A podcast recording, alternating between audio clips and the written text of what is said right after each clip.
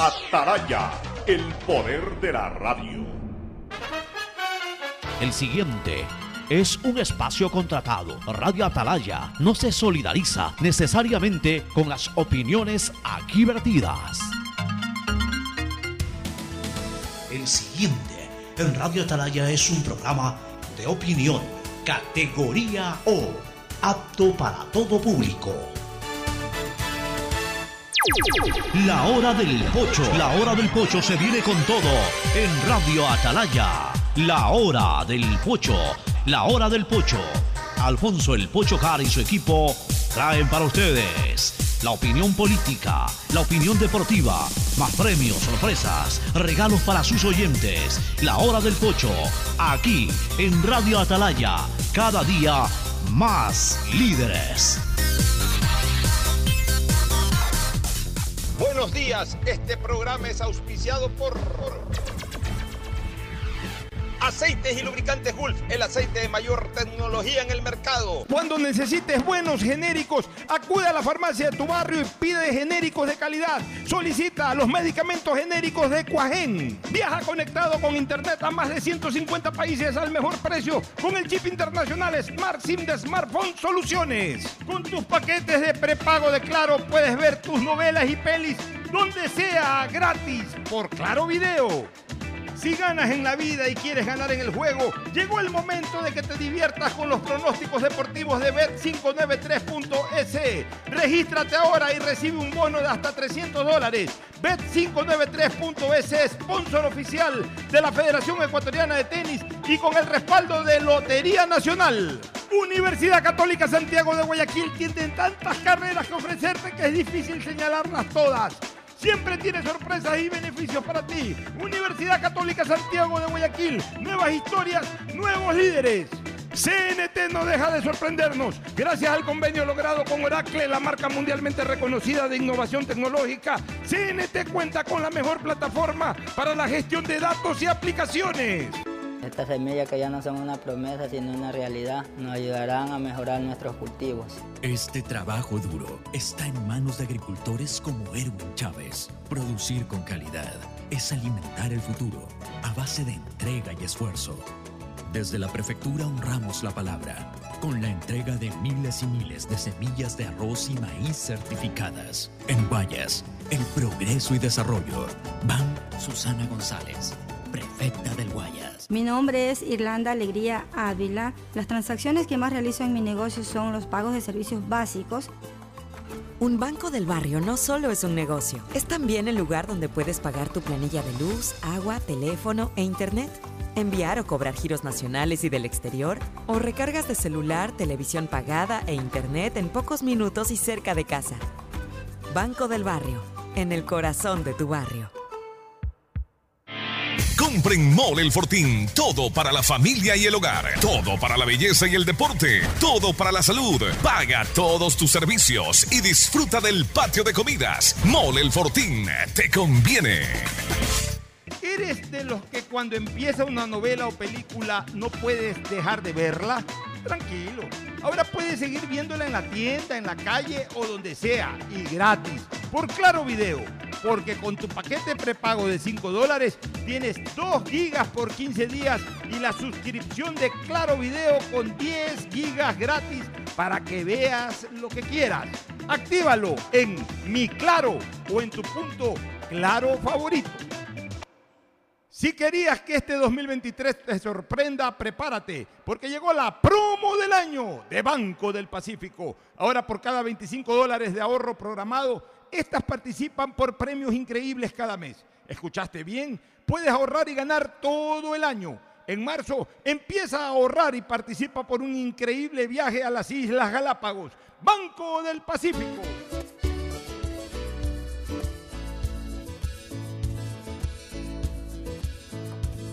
Camino sobre tu piel morena y siento tu latido. Y miro todo lo bueno que los dos hemos vivido. 680 Sistema de Emisoras Atalaya en su año 79 a Atalaya de liderazgo AM, nadie la mueve. Por eso Atalaya cada día más líder, una potencia en radio y un hombre que ha hecho historia, pero que todos los días hace presente y proyecta futuro en el dial de los ecuatorianos. Este es su programa matinal, La Hora del Pocho, de este 16 de febrero del año 2023. Aquí estamos junto a ustedes arrancando la segunda quincena del mes y la cuarta quincena del año, en este año que avanza y este año que obviamente también eh, nos hace prever o nos hace eh, observar preliminarmente un ambiente bastante turbio en lo político, pero ya sabrán quienes tienen que ser los principales actores cómo sortearla. Vamos a ver qué pasa a lo largo de todos estos días que vienen. Lo importante es siempre recomendarle a la gente la tranquilidad y la estabilidad. Las cosas a veces son buenas, a veces no, no, no, no son como uno los quisiera, pero al final de cuentas no hay nada como la estabilidad para poder trabajar. No creo que los ciudadanos deseemos nuevamente estar bloqueados como país 8, 10, 12, 14, 16 días sin productos alimenticios en los supermercados, en las grandes tiendas de, tiendas de abastos. No creo que querramos eso. Que se nos atrasen nuevamente en pagos de facturas, los que obviamente trabajamos y facturamos, o sea, las personas que generamos servicios y que cada vez que hay este tipo de cosas son excusas perfectas también para que se dilaten los pagos, para que se ahonde la recesión económica. No, no, no nos apliquemos aquí. No nos apliquemos aquí. Las cosas van y vienen. A veces no andan tan bien, otras veces mejoran. Pero no hay peor cosa que la inestabilidad. No hay peor cosa que la inestabilidad. Ya el pueblo tuvo la oportunidad de pronunciarse electoralmente el 5 de febrero en política nacional hizo un pronunciamiento negativo, evidenciando disgusto, inconformidad. Bueno, ya de alguna manera el gobierno está leyendo aquello y, ha reaccionado, ha hecho cambios, hay una posición eh, mucho más determinante en comenzar a atender las demandas insatisfechas. Ayer por primera vez, en, yo diría en historia, en temas de seguridad ciudadana, se ve a un presidente haciendo batida en la calle haciendo operativo policial. Eso no, lo había visto nunca, no se había visto nunca. Que mucha gente dirá, sí, es para la foto. No sé si sea para la foto. Evidentemente el presidente no, iba a correr atrás de un delincuente y se parecía por ahí un delincuente. Pero son señales. Los mandatarios tienen que a veces dar señal. Es una señal, como la dio hace cuatro meses cuando se metió en los cuarteles eh, eh, eh, para, para observar el tema de las cárceles. Pues bueno, ahora el presidente se paró en la calle se paró en la calle junto al gobernador y es una señal importante, interesante, que yo la leo como creo que debe de leerse, de que el presidente ha cambiado de alguna manera de opinión y ahora se da cuenta que la insatisfacción de la gente es porque la violencia en la calle no, no cesa, no para, y no solamente la vinculada al narcocrimen, sino también a la delincuencia común.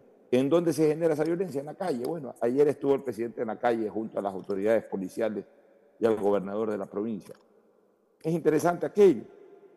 Ya, o sea, se reacciona.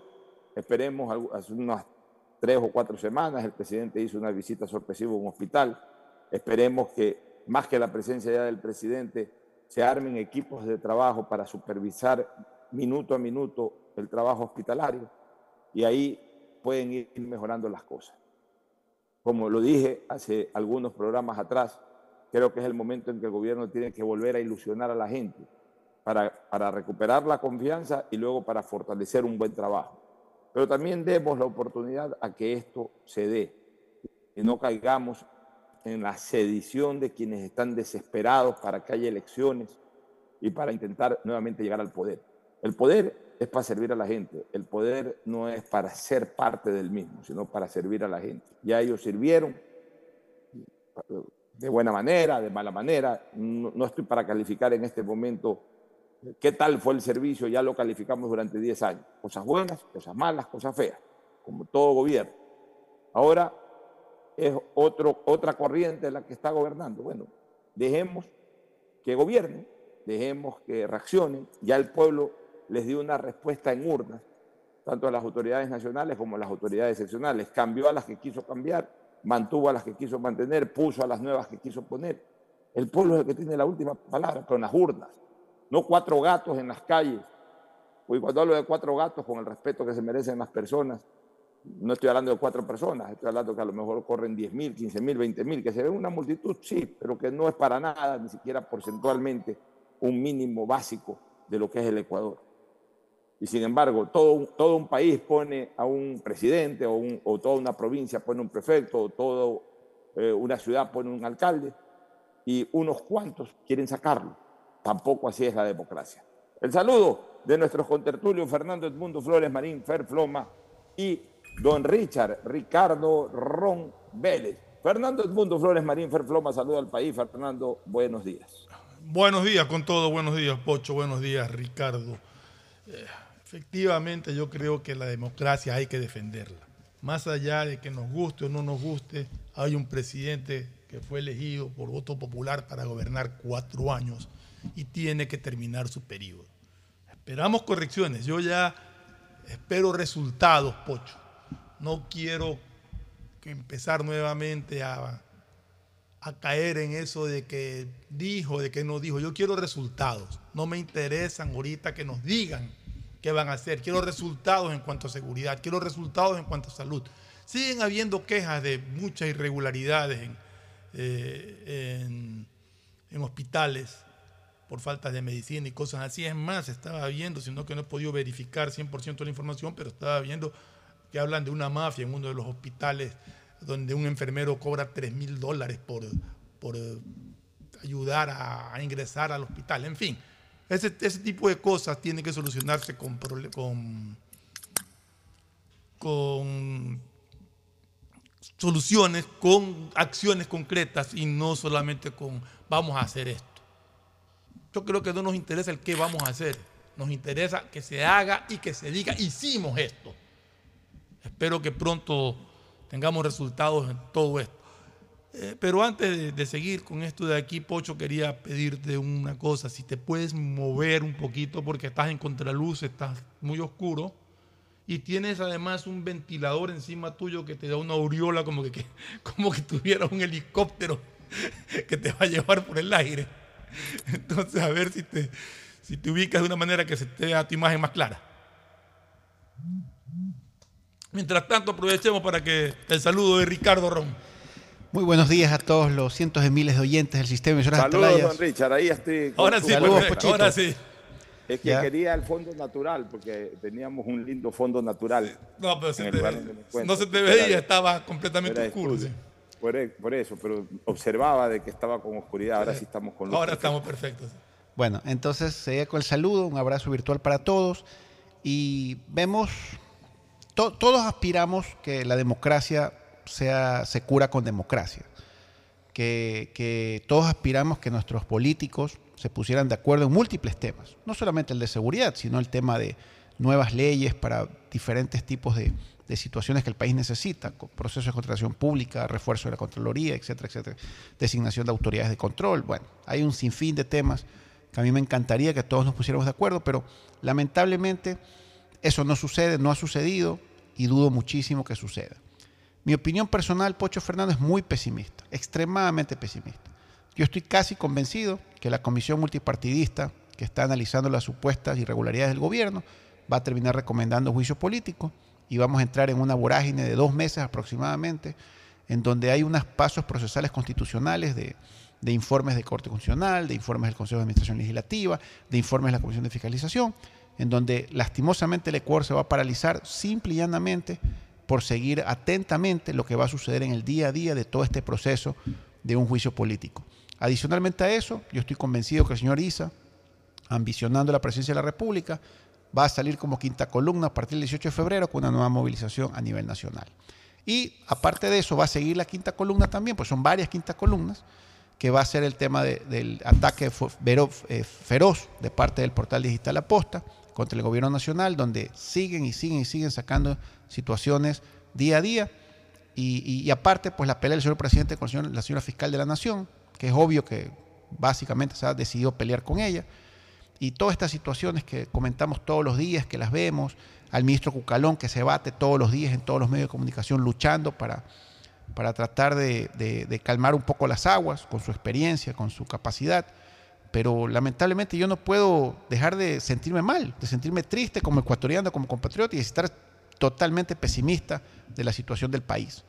Entonces, lamento ser tan pesimista, pero es lo que yo siento, ¿no? Cuando veo todas estas situaciones en el día a día y veo pues que hay ambiciones, que hay intereses creados, que hay intereses ocultos, que, y que nosotros somos simples espectadores con canguil y Coca-Cola, porque esto va a terminar decidiendo el señor Correa, el señor Nebot y el señor Leonidas Giza. Lo- El resto de ecuatorianos solo somos unos simples eh, espectadores de esta situación, a ver qué es lo que los jefes deciden con el gobierno nacional.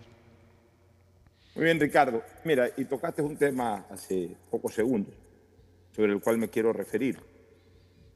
El día de ayer, en algún Twitter, salió un extracto de una entrevista que se le hizo al periodista Cristian Zurita, eh, reconocido periodista. Veo que has hecho una aclaración, Pocho, me parece Ya, muy bien. este, no, déjame, por favor, un poquito desarrollar el tema justamente y ustedes, pues, si quieres, lo, lo- lo comentan.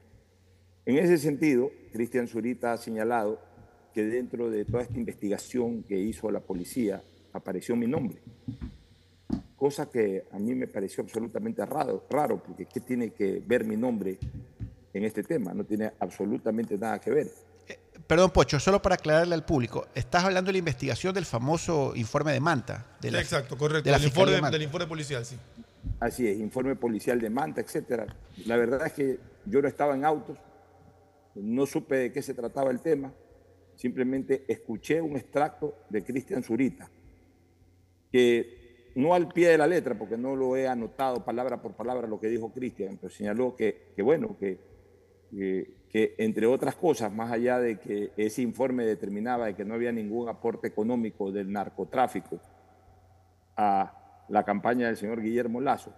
Sin embargo, en ese informe se mencionaban a dos eh, personas, o- entre otras a, a- a un alto dirigente social cristiano, así me anticipó calificándome Cristian, cosa que no lo soy. Desde el año 2009 yo no soy afiliado al Partido Social Cristiano ni dirigente del Partido Social Cristiano. Eso siempre lo dejo claro. Sentimentalmente tengo mucha afinidad al Partido Social Cristiano, pero políticamente no soy afiliado ni dirigente, ni alto, ni medio, ni bajo. Es más, No tuviste soy- tu propio movimiento político.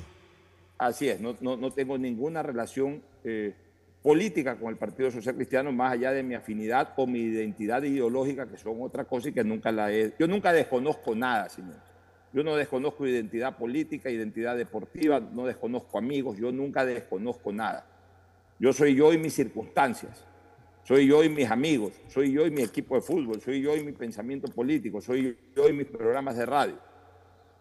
Yo no me puedo desdoblar ni quintuplicar en ese sentido, siendo distintas personas. Soy una sola persona que afortunado, desgraciadamente, no sabría decirte a estas alturas de mi vida, desde los 18 años de edad la gente me conoce porque he hecho actividades eh, públicas, como es la comunicación especialmente, y otras tareas más.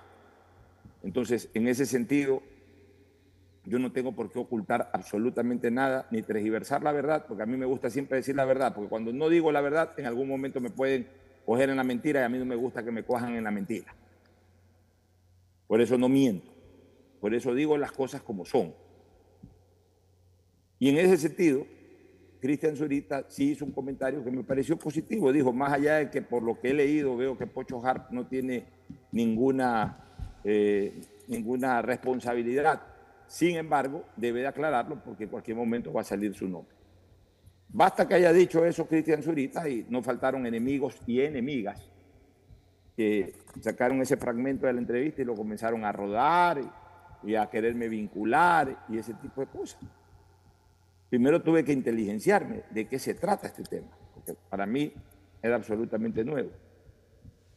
Producto de todo esto, el portal La Posta, que es el que está liderando este tema, el día de ayer me envió tres preguntas a través de la periodista Estefanía Vaca de La Posta. Me pone, le traslado las consultas que tenemos en el marco de la investigación de eh, hashtag El Gran Padrino y hashtag El Gran Informe. Eh, O sea, me mandó ese primer mensaje, inmediatamente un segundo mensaje. O sea, no, tuve tiempo ni de saludarla, ni de decirle encantado, envíeme las preguntas. Me mandó eh, el saludo y inmediatamente me mandó las tres preguntas. Tres preguntas. Señor Harp, ¿usted conoce a Rubén Cherres? Segunda pregunta, si es así, ¿qué conversaciones ha tenido con Cherres? Tercera pregunta, ¿mantuvo usted conversaciones con alguna generala en fechas aproximadas al 6 de agosto del 2021? Como ya no tuve tiempo de decirle encantado, envíeme las preguntas porque me las mandó enseguida, yo también enseguida contesté. Y me tomé en responder las tres preguntas el tiempo que las escribí, cada una de las tres respuestas. O sea, cuando uno tiene la verdad en la boca, simplemente se toma el tiempo de escribirlas con sus dedos, en este caso, eh, tecleando el celular. Y estas son mis respuestas, que además hoy día fueron leídas en el portal La Posta.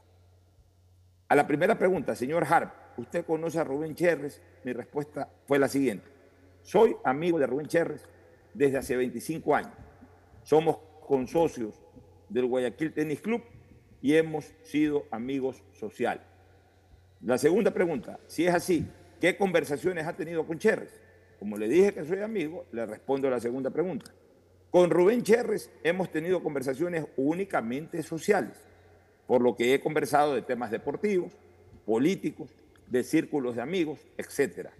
No hemos tenido nunca ni relación comercial, ni societaria, ni de ninguna naturaleza que comprenda beneficio económico o político para nadie.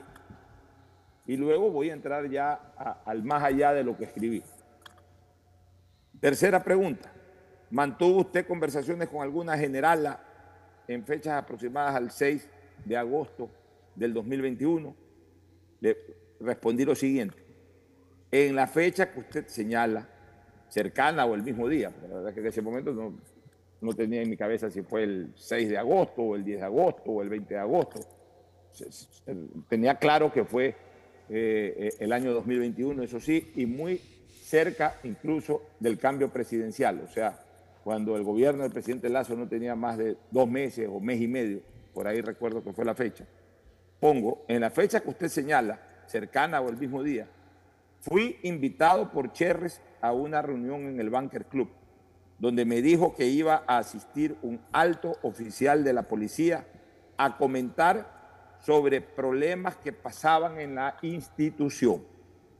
Me interesó conocer de qué se trataba para tener elementos de juicio en mis comentarios sobre seguridad ciudadana. Me comentó en el Bankers que iba a estar Danilo Carrera, con quien guardo una muy antigua relación de amistad.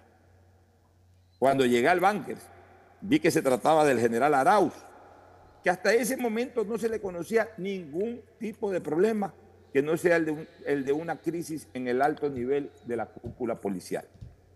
Sin embargo, con él no tuve ni tengo relación personal que no sea el cordial saludo. Vi que también había sido invitado el gobernador del Guayas. Apenas me senté, recibí la llamada de la comandante Varela, con quien sí tengo una muy buena relación de amistad. Me levanté de la sala del mencionado club, le dije al gobernador que me acompañe, conversé con la comandante, incluso se lo puse al gobernador y le dije que iba a escuchar de qué se trataba el tema y que luego hablaríamos. Escuché durante la reunión que el general Arauz se quejaba de que no había sido bien tratado en su calificación y que quería una reunión con el presidente Lazo. No escuché a nadie comprometerse a buscarle la reunión sirvieron el almuerzo y luego de un tiempo posterior al mismo me retiré. Horas después conversé con la general Varela. Le comenté que el general Arauz se quejaba del trato que había recibido y que buscaba un acercamiento con el presidente, pero que al menos los que estaban en esa mesa, ninguno se comprometió a hacerlo. Después de ese día, no volví a conversar con el general Arauz hasta hace pocas semanas atrás que me llamó a pedir que le haga una entrevista en la radio, cosa que no se concreta. Señores, respuestas precisas, concisas, concretas y diáfanas. Si a mí me quieren vincular en este tema por haber asistido a una reunión en donde se me comentó de que iba a ir un alto oficial de la policía a, a tratar temas de problemas que había en la Policía Nacional, siendo yo una persona, como le consta a todos mis oyentes, desde no pocos meses atrás, sino muchos años atrás, que constantemente estoy atrás del tema de seguridad ciudadana y fustigando incluso en muchas ocasiones el trabajo de la policía. Claro que me interesaba saber qué estaba pasando en la policía. Es mi derecho, además, como un hombre que opina de este tipo de temas en los medios de comunicación, acceder a información. Me fui a reunir o fui a una reunión en donde iba a ir un alto oficial de la policía, en un lugar absolutamente público como el Banker Club, en donde a esa hora, a la hora del almuerzo, hay 150, 200 ejecutivos de la ciudad que están en diferentes sitios cercanos al lugar donde, donde, donde estuvimos. Y todos pasaban, todos saludaban, todos veían, porque no había absolutamente nada que ocultar. En donde además había sido invitado la más alta autoridad de la provincia, también para, seguramente lo invitaron para que conozca este detalle. Y también en ese sentido fue a conocer ese detalle. Cuando llegué, sabía que en la reunión iba a estar Danilo Carrera, que además es mi amigo de siempre, no un amigo íntimo, no un amigo con el que tengo una intensa relación social, no la tengo con Danilo, pero un amigo de 35 años en donde el deporte nos vinculó y tenemos una relación de respeto y de aprecio mutuo.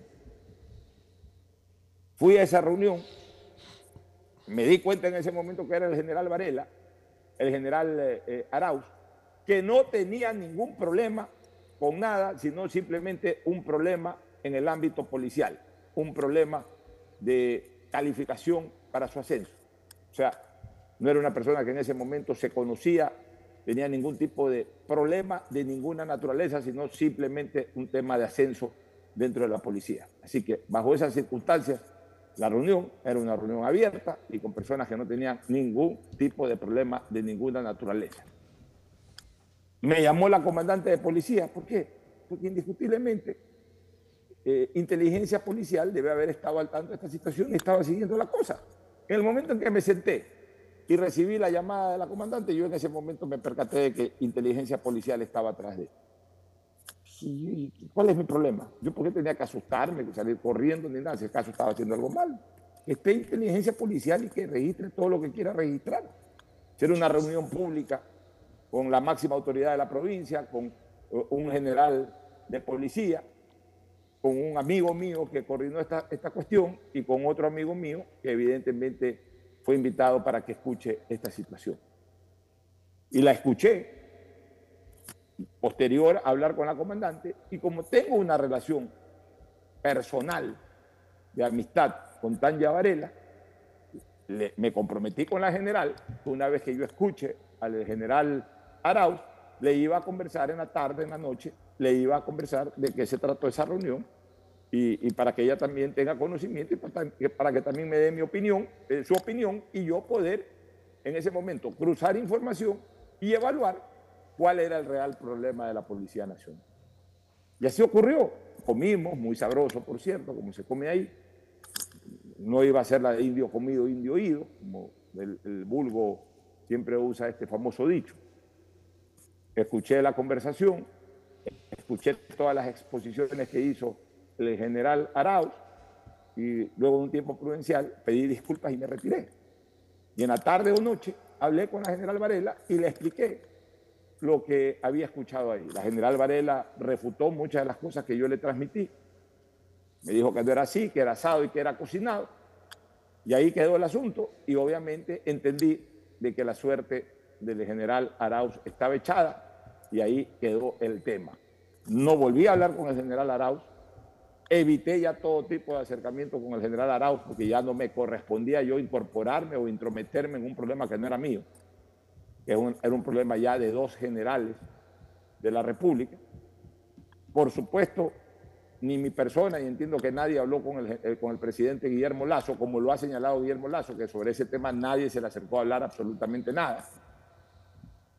Y yo también, insisto, mantuve una prudente distancia sobre ese tema. No volví a entrometerme en el mismo, porque yo ya había satisfecho mi necesidad de conocer cuál era el problema en voces de los dos protagonistas.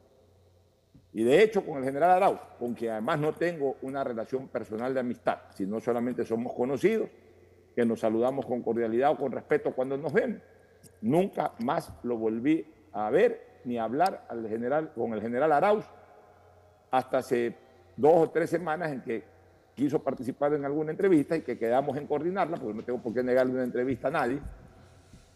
Quería hablar, quería aclarar algunas cosas, etcétera. Le dijo, que general, en cualquier momento déjeme ver que estamos ahorita en tiempo de campaña. Me llamó en plena época de campaña. Le dije que estábamos en tiempo de campaña y que en este momento las entrevistas yo las estaba dedicando exclusivamente a los candidatos. Y que ya después de la campaña volvamos a hablar. Por eso no se pudo concretar la entrevista. Así que esa es mi aclaración, Fernando y Ricardo. Ocho, muy clara tu tema- declaración, muy clara, muy precisa. Y Ah, aparte y déjame también... terminar una cosa. Sí. Déjame terminar una cosa que, que lo, lo dejé para el final. Y en cuanto a mi relación con Rubén Cherres, Rubén Cherres es mi amigo de hace 25 años. Yo no niego a mis amigos, nunca los voy a negar. Y si me sacan una foto, dos fotos, diez fotos en fiesta, jugando tenis, lo que sea con él o con cualquier otra persona que haya tenido en algún momento algún conflicto con la justicia, es una pena. Pero han sido mis amigos. He participado con ellos en reuniones sociales, en eventos deportivos. Yo no tengo por qué negar relaciones que sobre todo son relaciones que no nacen por la política, sino que nacen por la actividad social. Con Rubén Cherres yo tengo una relación de amistad de 25 años. Pero más bien, habla bien de mí, que a pesar de que tengo amistades con personas que han ocupado cargos públicos y que en algunos casos se han visto comprometidos con la justicia, yo nunca he estado comprometida con ella, porque yo nunca me he inmiscuido en ningún tipo de cosas por las cuales estas personas en algún momento eh, terminaron teniendo conflictos judiciales. Justamente por eso, porque no me ha gustado ni usar la amistad y mucho menos incorporarme a situaciones para los cuales después pudiera tener problemas. Con el señor Cherres, Rubén Cherres, Paglioni, insisto, mi amigo personal desde hace 25 años, se escuchaba por ahí que manejaba lo de aquí, manejaba lo de allá, manejaba lo de más allá.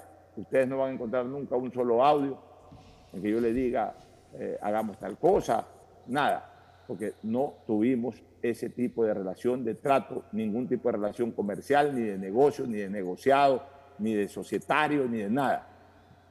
Mi relación con Rubén Cherres siempre fue absolutamente social y deportiva. Y obviamente, como somos amigos, también se hablaba de temas políticos y, por ejemplo, en razón de esa amistad, como él sabe que yo soy una, una persona que tengo una, un espacio de opinión, me invitó a esa reunión con, este oficial de policía y a mí me interesó ir a esa reunión con ese oficial de policía para conocer, para acceder a información. Entonces, eso lo quiero dejar bien en claro, señores, porque ya estamos llegando a un, punto en este país en donde una foto ya te vincula a cosas negativas. No, yo me tomo fotos con todo el mundo. Me tomo muchas, me tomo muchas más fotos con gente desconocida que con gente amiga. Porque con gente amiga es gente amiga. Me veo todos los días o me veo con frecuencia, a nadie le interesa tener una foto conmigo de un, de un amigo. Salvo cuando son estas fotos grupales en que estamos almorzando, cenando, que quedan siempre para el recuerdo. Con desconocidos más bien me tomo muchas fotos. Cuando ando en la calle, todo la gente tiene la amabilidad, porque para mí es un honor y- y un acto de amabilidad de quien me invita a tomarme una foto con él o con ella. Me tomo una foto en la calle, me tomo una foto en, el- un estadio, en una cancha de fútbol, en una cancha de tenis, en, eh, afuera de la radio, a veces me tomo muchas fotos cuando salgo.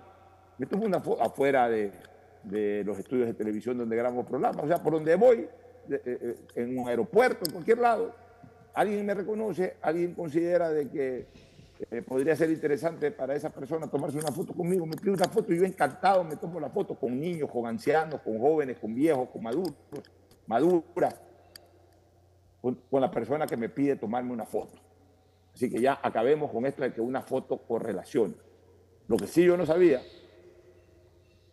de Rubén Cherry es la supuesta relación, y digo supuesta porque mientras no se compruebe si todo será supuesto, la supuesta relación que ha tenido o que dicen que tiene con estas organizaciones eh, vinculadas al narcotráfico. Eso sí no lo he sabido, porque si lo hubiese sabido, tampoco me iba a pelear con él, pero simplemente me retiraba, pero por una sencilla razón, porque no solamente que detesto esa actividad, sino que además le temo a esa actividad. ¿Por qué? Porque estamos viendo lo que está ocurriendo. De que mañana pasado, por esa actividad, cualquiera de esas personas involucradas en la misma pudieran tener un ataque armado y uno sin saberlo está compartiendo en un restaurante, está compartiendo en un lugar y puede salir afectado. Entonces yo le temo, si yo me hubiese enterado de que él estaba involucrado, según dicen, tampoco está confirmado, según dicen, yo también me hubiese alejado totalmente de esa situación. Pero evidentemente no lo sabía, porque además, si así fuera el caso, que ha estado involucrado, nadie de los que esté involucrado a personas que no saben se las va a decir.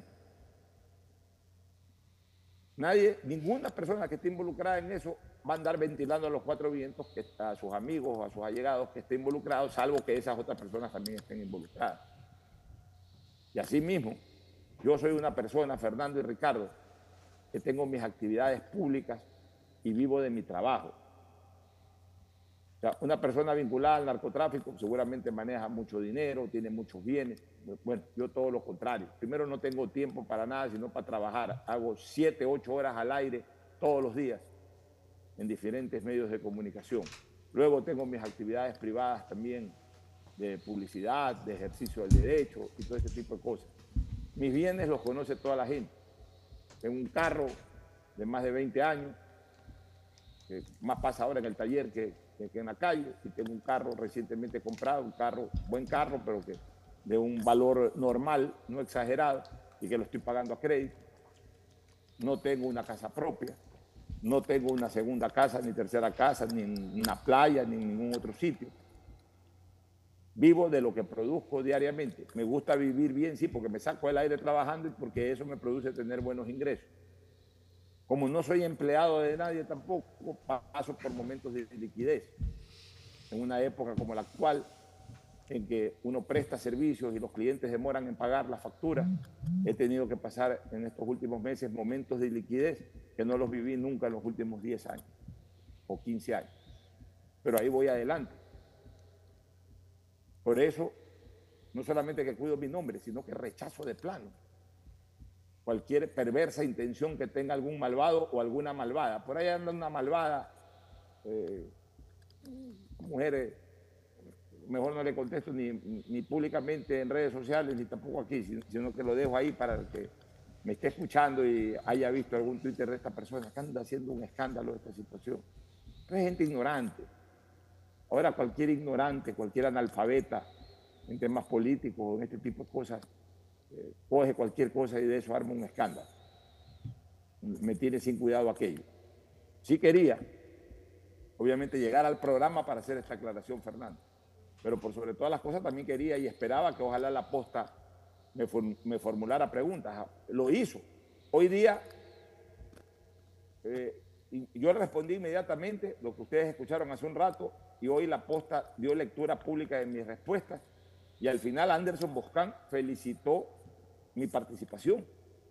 Dijo que ojalá si fueran todos de responder inmediatamente, que cuando se tiene la conciencia tranquila no hay por qué eh, eh, obviar respuestas ni, ni, hacerlas muy cortas, sino de las, con la suficiente amplitud como para que las cosas queden claras. Creo que eso se ha logrado y ya de aquí en adelante el que quiera joder con eso es porque quiere molestar y me importa un bledo que lo haga. A mí lo que me interesa es que mis amigos, mis oyentes, conozcan de mi propia voz la realidad y que sepan que yo siempre seré una persona frontal, no niego a mis amigos por más que se metan en problemas. No los niego, pero tampoco me involucro con ellos en esos problemas. Porque si no los, porque no los he aprovechado ni los he usado como escalón cuando han estado en sus momentos eh, importantes y por eso después no tengo por qué esconderme de nada ni de nadie. Es lo que tenía que decir Fernando y Ricardo. Como te decía, Pocho, yo creo que tu explicación ha sido muy, muy clara, muy contundente y con la frontalidad que siempre, que siempre te ha caracterizado. Pero también quería decir que de lo que yo he podido ver, eh, el simple hecho de haber asistido a una reunión a la que te invitaron es todo lo que se te menciona en ese informe. O sea, tratar de, en base a eso, descalificar a alguien me parece ridículo y miserable.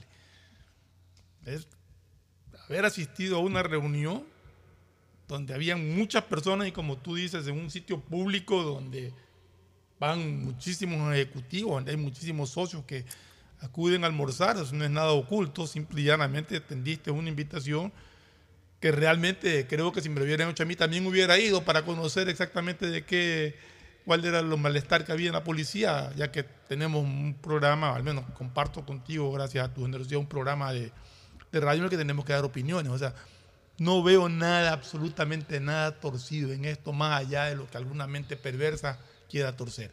Y esa mente perversa y quiera torcer las cosas, pues no vale la pena tomarlas en cuenta. Efectivamente, Pocho.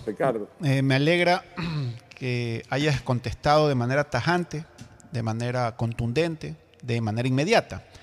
Lastimosamente tú eres un personaje público, tengo que calificarte de esa manera, y, eh, y me imagino que ha de haber sin fin de personas que se han reunido con Rubén Cherres. Eh, escuchaba a Boscán que hablaba que eran 256 intercepciones telefónicas de conversaciones entre Danilo Carrera y Rubén Cherres. Lo escuché personalmente a Boscán decir eso en una de las múltiples entrevistas que él está eh, dando. Entonces, me alegra mucho lo tuyo. Creo que lo que tú has hecho es lo, frontal, lo, correcto, lo varonil, lo directo. ¿ya? Y sobre el bendito caso del informe del, fiscal de Manta, el juez de Manta, todas las conjeturas que han saltado al aire respecto a esa situación, pues de lo que tengo entendido, porque hay un pronunciamiento oficial y formal por parte de la doctora Diana Salazar a través del tuit de la Fiscalía General del Estado, es que el expediente completo está en la ciudad de Quito y que ella lo iba a analizar para ver si procedía la reapertura o no de dicho expediente. Eso dependerá de una decisión de la señora doctora Diana Salazar y obviamente todos como ecuatorianos, como, como abogados que somos, incluso, sabemos que estamos listos para, eh, incluso si es necesario, o nos combinan a, incluso a rendir versión de lo que la, autoridad competente determine. Entonces, me alegra mucho, me alegra las palabras de Boscán, de tu frontalidad, que lo haya replicado en su programa. Yo creo que mientras más frontalidad hay, más transparencia hay, es lo mejor que se puede hacer. Y bueno, Pocho, eso, esas son mis palabras para ti y lamento que estés pasando por este mal momento, Pocho. porque, agradezco a Ricardo, agradezco a Fernando por su Porque eres un personaje público. Por su confianza y además porque las cosas son claras y diáfanas. Y eh, es más, quiero decir algo yo también, Pocho. Aquí algunas ocasiones conversamos fuera de ya con micrófono apagado. Y tú me contabas que tú lo veías a HR siempre, que era tu amigo, que lo veías en el tenis club, tú juegas mucho tenis, yo no juego tenis, yo soy un crack de fútbol pero que tú juegas mucho tenis en el tenis. Y, él pasaba ahí en el tenis también jugando tenis y que tú lo saludabas, me lo contabas aquí a mí, a Fernando, al director de la radio, en múltiples este, ocasiones. Además, una cosa, Ricardo, esa reunión, eh, eh, por si acaso, incluso por la fecha, en esa reunión, por ejemplo, a, a, Cherres se lo ha vinculado, más allá de este otro tema que sí lo he desconocido totalmente. Pero en el otro tema que se le involucraba, Cherres, que es en el, en el tráfico de influencias a través de, del señor Hernán Luque, que dicho sea de paso también es mi amigo. Hernán Luque es mi amigo desde que él tenía 16 años y yo 12, así mismo en el tenis club. Es más, hasta 15 días antes de que reviente esto del gran padrino, eh, eh, y Hernán Luque, no sé si todavía fue su última semana o ya había renunciado a ENCO, con Hernán Luque hasta peloteamos en una cancha tenis. No jugamos un partido, pero peloteamos como 20, 25 minutos. Este, porque es un consorcio que todos los sábados compartía relación deportiva con nosotros, todos los sábados, durante todo este tiempo, todo, y antes, todos los sábados, eh, Hernán Luque siempre iba al club a, jugar tenis.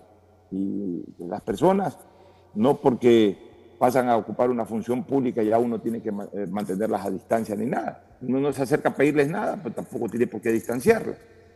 En el caso de Cherres, cuando fue esta reunión con el general de policía, Todavía no estaba ni siquiera Hernán Luque, tenía un mes y medio, dos meses eh, sentado Pocho, Guillermo Lazo. Pocho, todos, y me incluyo, no sé, también imagino que Ricardo también, pero al menos yo me incluyo, tengo amigos que, tienen problemas o que han tenido problemas.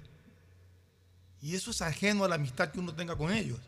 Cometen un error o cometieron un error, son investigados, en casos, algunos casos absueltos, en otros casos condenados pero eso no te lleva a ti a tener ningún tipo de responsabilidad en lo que ellos hagan. Pero tampoco a desconocer la amistad que has tenido con ellos. Así es. Ni tengo por qué ni esconderla ni decirla tibiamente. No, en el caso de Danilo Carrera, Danilo Carrera, de quien yo tengo un buen concepto, y yo espero que Danilo pueda defenderse bien y demostrar que él no estaba en, eh, en tráfico de influencias ni nada. Dios quiera que pueda eh, sostener su verdad, porque eso es lo que nos ha dicho incluso en privado. Pues miren, yo me he reunido con Danilo Carrera después de lo del Gran Padrino. Me invitó a almorzar hace unos 20 días, 25 días, y por supuesto fui eh, interesado en saber cuál es su versión y qué es lo que ha pasado, porque es mi amigo. No es mi íntimo amigo. No es mi íntimo amigo. Yo no asisto a la casa de Danilo Carrera. Una sola vez fui cuando hubo aquí el campeonato sub-20 del año 2001, o sea, hace 21 años. Estuve en la casa de Danilo Carrera porque hizo una reunión con toda la dirigencia de la Confederación Sudamericana de Fútbol. Era presidente del COE, si no me equivoco, en esa época. E hizo una bonita reunión en su casa. Fue Lucho Chiriboga, fue Nicolás Leos, fue Danilo Carrera, obviamente Danilo Carrera era el, dueño de casa. Yo fui como presidente del Círculo de Periodistas Deportivos del Ecuador. Fue una bonita reunión. La única vez que ido a la casa de Danilo. Danilo nunca me ha invitado a mí a ningún tipo de reunión social, eh, matrimonio bautizo o aniversario de boda o fiestas comunes y corrientes. No, yo no he ido nunca a la casa de Danilo Carreras, salvo esa puntual ocasión en el año 2001.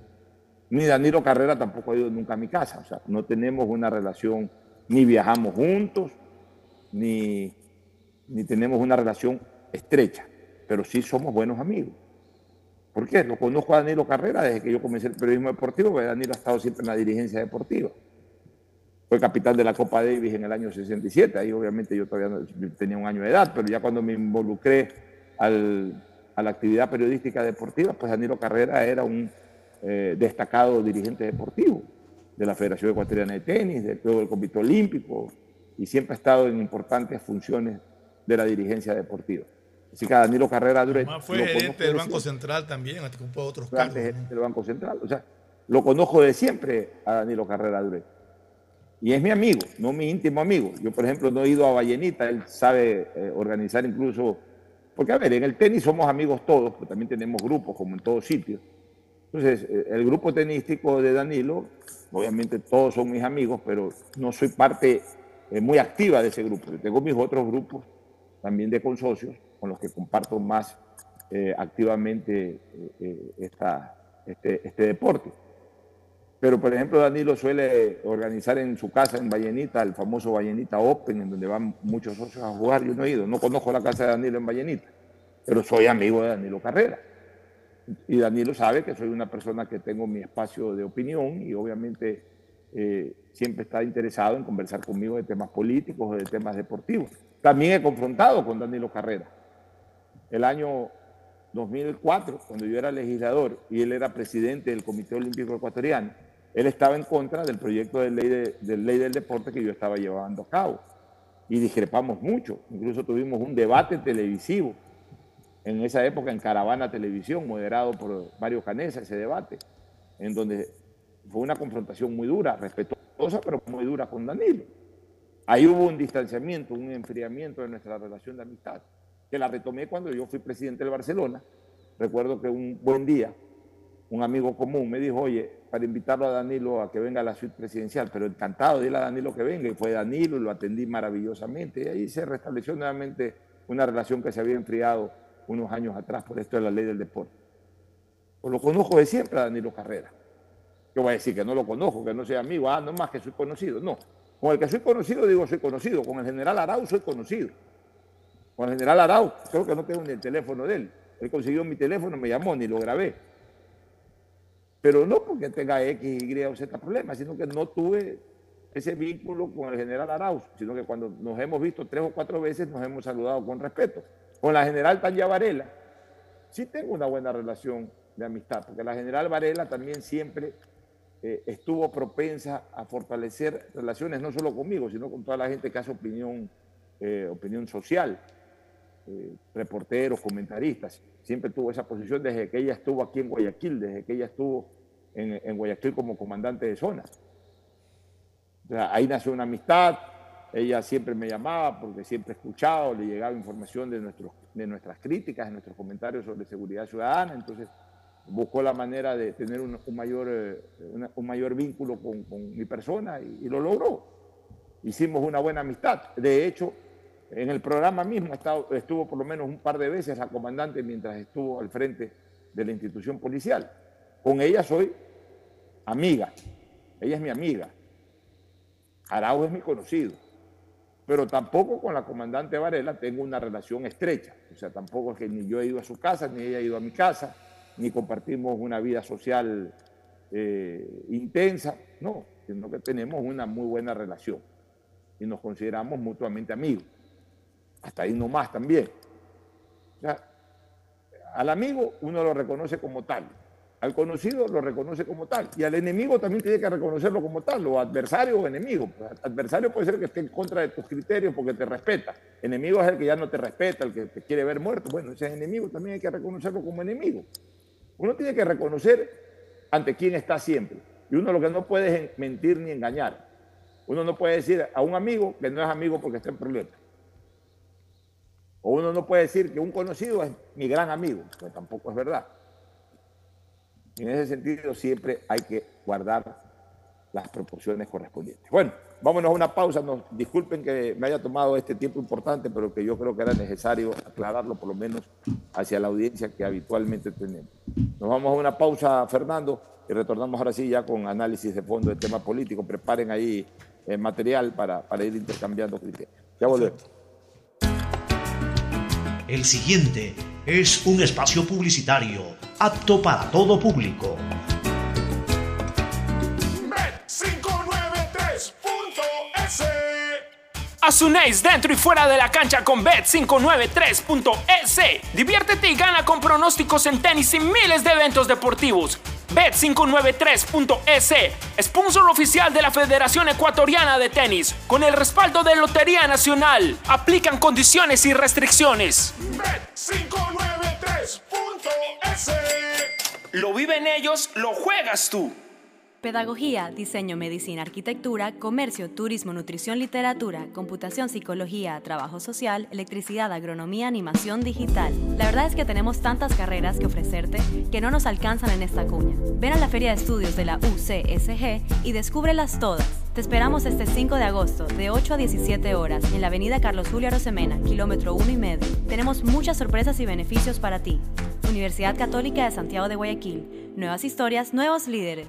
Ecuagen, medicamentos genéricos de calidad y confianza a su alcance. Ecuagen, una oportunidad para la salud y la economía familiar. Consuma genéricos Ecuagen.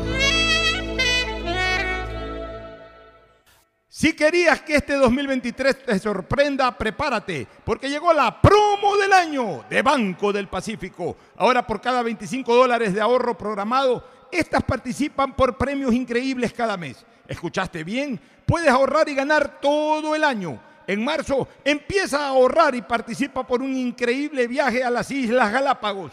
Banco del Pacífico. Ando con hambre, mijo. ¿Me puedo calentar una pizza? Claro. Usa el micro. Cuando se va la luz, tu vida se detiene. Evita los cortes pagando tu planilla en nuestra app o visitando nuestras oficinas. Con CENEL EP, tu vida sigue. Gobierno del Encuentro. Guillermo Lazo, presidente.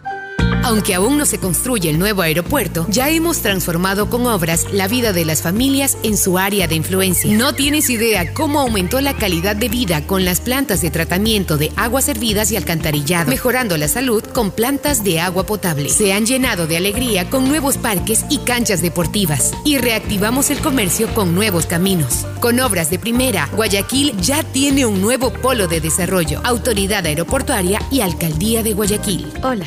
Vengo del futuro a contarte cómo será. Todo estará cerca. Pista de aterrizaje de drones a tu disposición. En las noches, shows de fuentes de agua y luces desde tu balcón. Todo digital y la seguridad estará controlada por reconocimiento facial. Oye, oye, ¿tú estás hablando de Aqua Gardens? Eh, sí, amiga. es que acabo de venir de ahí. Descubre una ciudad para el futuro en Los Ceibos. Aqua Gardens, un proyecto con el respaldo de Pronovis y Coloncorp. Visita aquagardens.es. Cansado de ver a la gente morir víctima del exceso de velocidad. A mayor velocidad, peores son las consecuencias. De todos los traumas que sufrió Mariana, la fractura de cráneo la dejó con pocas posibilidades de sobrevivir. La situación pudo ser diferente. Al mantenerse por debajo del límite de velocidad, el conductor podría detenerse a tiempo y Mariana estaría con vida. La velocidad mata. Respeta el límite. Un mensaje de la Agencia de Tránsito y Movilidad de Guayaquil con el apoyo de Bloomberg Philanthropy. Ay, amor, hace demasiado calor. Préndete el aire. Cuando se va la luz, tu vida se detiene. Evita los cortes pagando tu planilla en nuestra app o visitando nuestras oficinas. Con CENEL EP, tu vida sigue. Gobierno del Encuentro. Guillermo Lazo, presidente. ¡Feliz aniversario, CNT! Cumplimos 14 años conectando a los ecuatorianos. Gracias por impulsarnos y comprometernos a crecer de manera transparente, eficiente, innovadora y socialmente rentable. Nuestro objetivo de llegar a cada rincón del país nos fortalece a diario, brindando la mejor experiencia en servicios y productos de vanguardia. Trabajamos para ser líder en telecomunicaciones, por ustedes y para ustedes. Sigamos creciendo juntos, fuertes y seguros. La CNT está comprometida con la rentabilidad social que transforma la manera de vivir de los ecuatorianos. Contáctanos para más información al 1-800-100-100. Atención al cliente. Asterisco 611, operador CNT. CNT Corporativo, arroba cnt.gov.es. Autorización número 1263. CNE, elecciones 2023. Después de un accidente de tránsito, cada minuto es crucial para las víctimas. Por eso, usa tu celular para solicitar ayuda. Siempre cede el paso a los bomberos. Si existe una herida externa, ejerce presión para evitar la hemorragia. En caso de lesiones graves, espera la asistencia de paramédicos o personal de rescate. Cuida tu vida, conduce con precaución y actúa a tiempo. La prevención es la clave. Este es un mensaje del benemérito Cuerpo de Bomberos de Guayaquil. Compren Mole el Fortín. Todo para la familia y el hogar. Todo para la belleza y el deporte. Todo para la salud. Paga todos tus servicios y disfruta del patio de comidas. Mole el Fortín. Te conviene. Viaja conectado con Internet a más de 150 países al mejor precio con el chip internacional Smart SIM de Smartphone Soluciones. Estamos 24 horas en los aeropuertos de Guayaquil y Quito, pasando migración junto al Duty Free. También en Plaza Quil, local 55, en San Borondón, en la avenida principal de Entre Ríos. Lo importante es que cuando viajes estés conectado, sin esperar conectarte un Wi-Fi. Conéctate directamente con tu chip al teléfono celular que quieras llamar a través del WhatsApp o de manera directa. No lo olvides, Smart SIM de Smartphone Soluciones te espera en el aeropuerto con atención 24 horas al día. La alcaldía de Guayaquil presenta su aplicación Mimuni. Una app donde podrás acceder a servicios municipales, reportar incidentes en tu sector, información sobre obras, inscribirte en programas municipales y enterarte de todos los eventos que la ciudad tiene para ti. Descarga ya la app Mimuni en App Store y Google Play. El bienestar de la gente se siente. Mi nombre es Irlanda Alegría Ávila. Las transacciones que más realizo en mi negocio son los pagos de servicios básicos. Un banco del barrio no solo es un negocio, es también el lugar donde puedes pagar tu planilla de luz, agua, teléfono e internet, enviar o cobrar giros nacionales y del exterior, o recargas de celular, televisión pagada e internet en pocos minutos y cerca de casa. Banco del barrio, en el corazón de tu barrio. Hay sonidos que es mejor nunca tener que escuchar. Porque cada motor es diferente.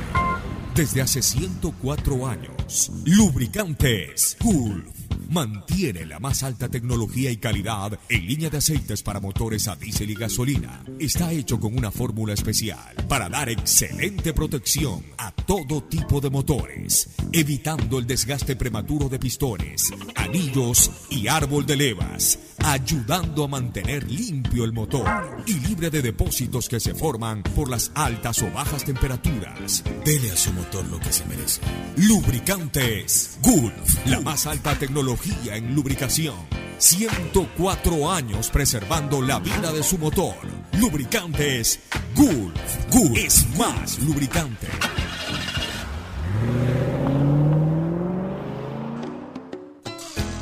Fin del espacio publicitario. Usted está escuchando un programa de opinión, categoría O, apto para todo público.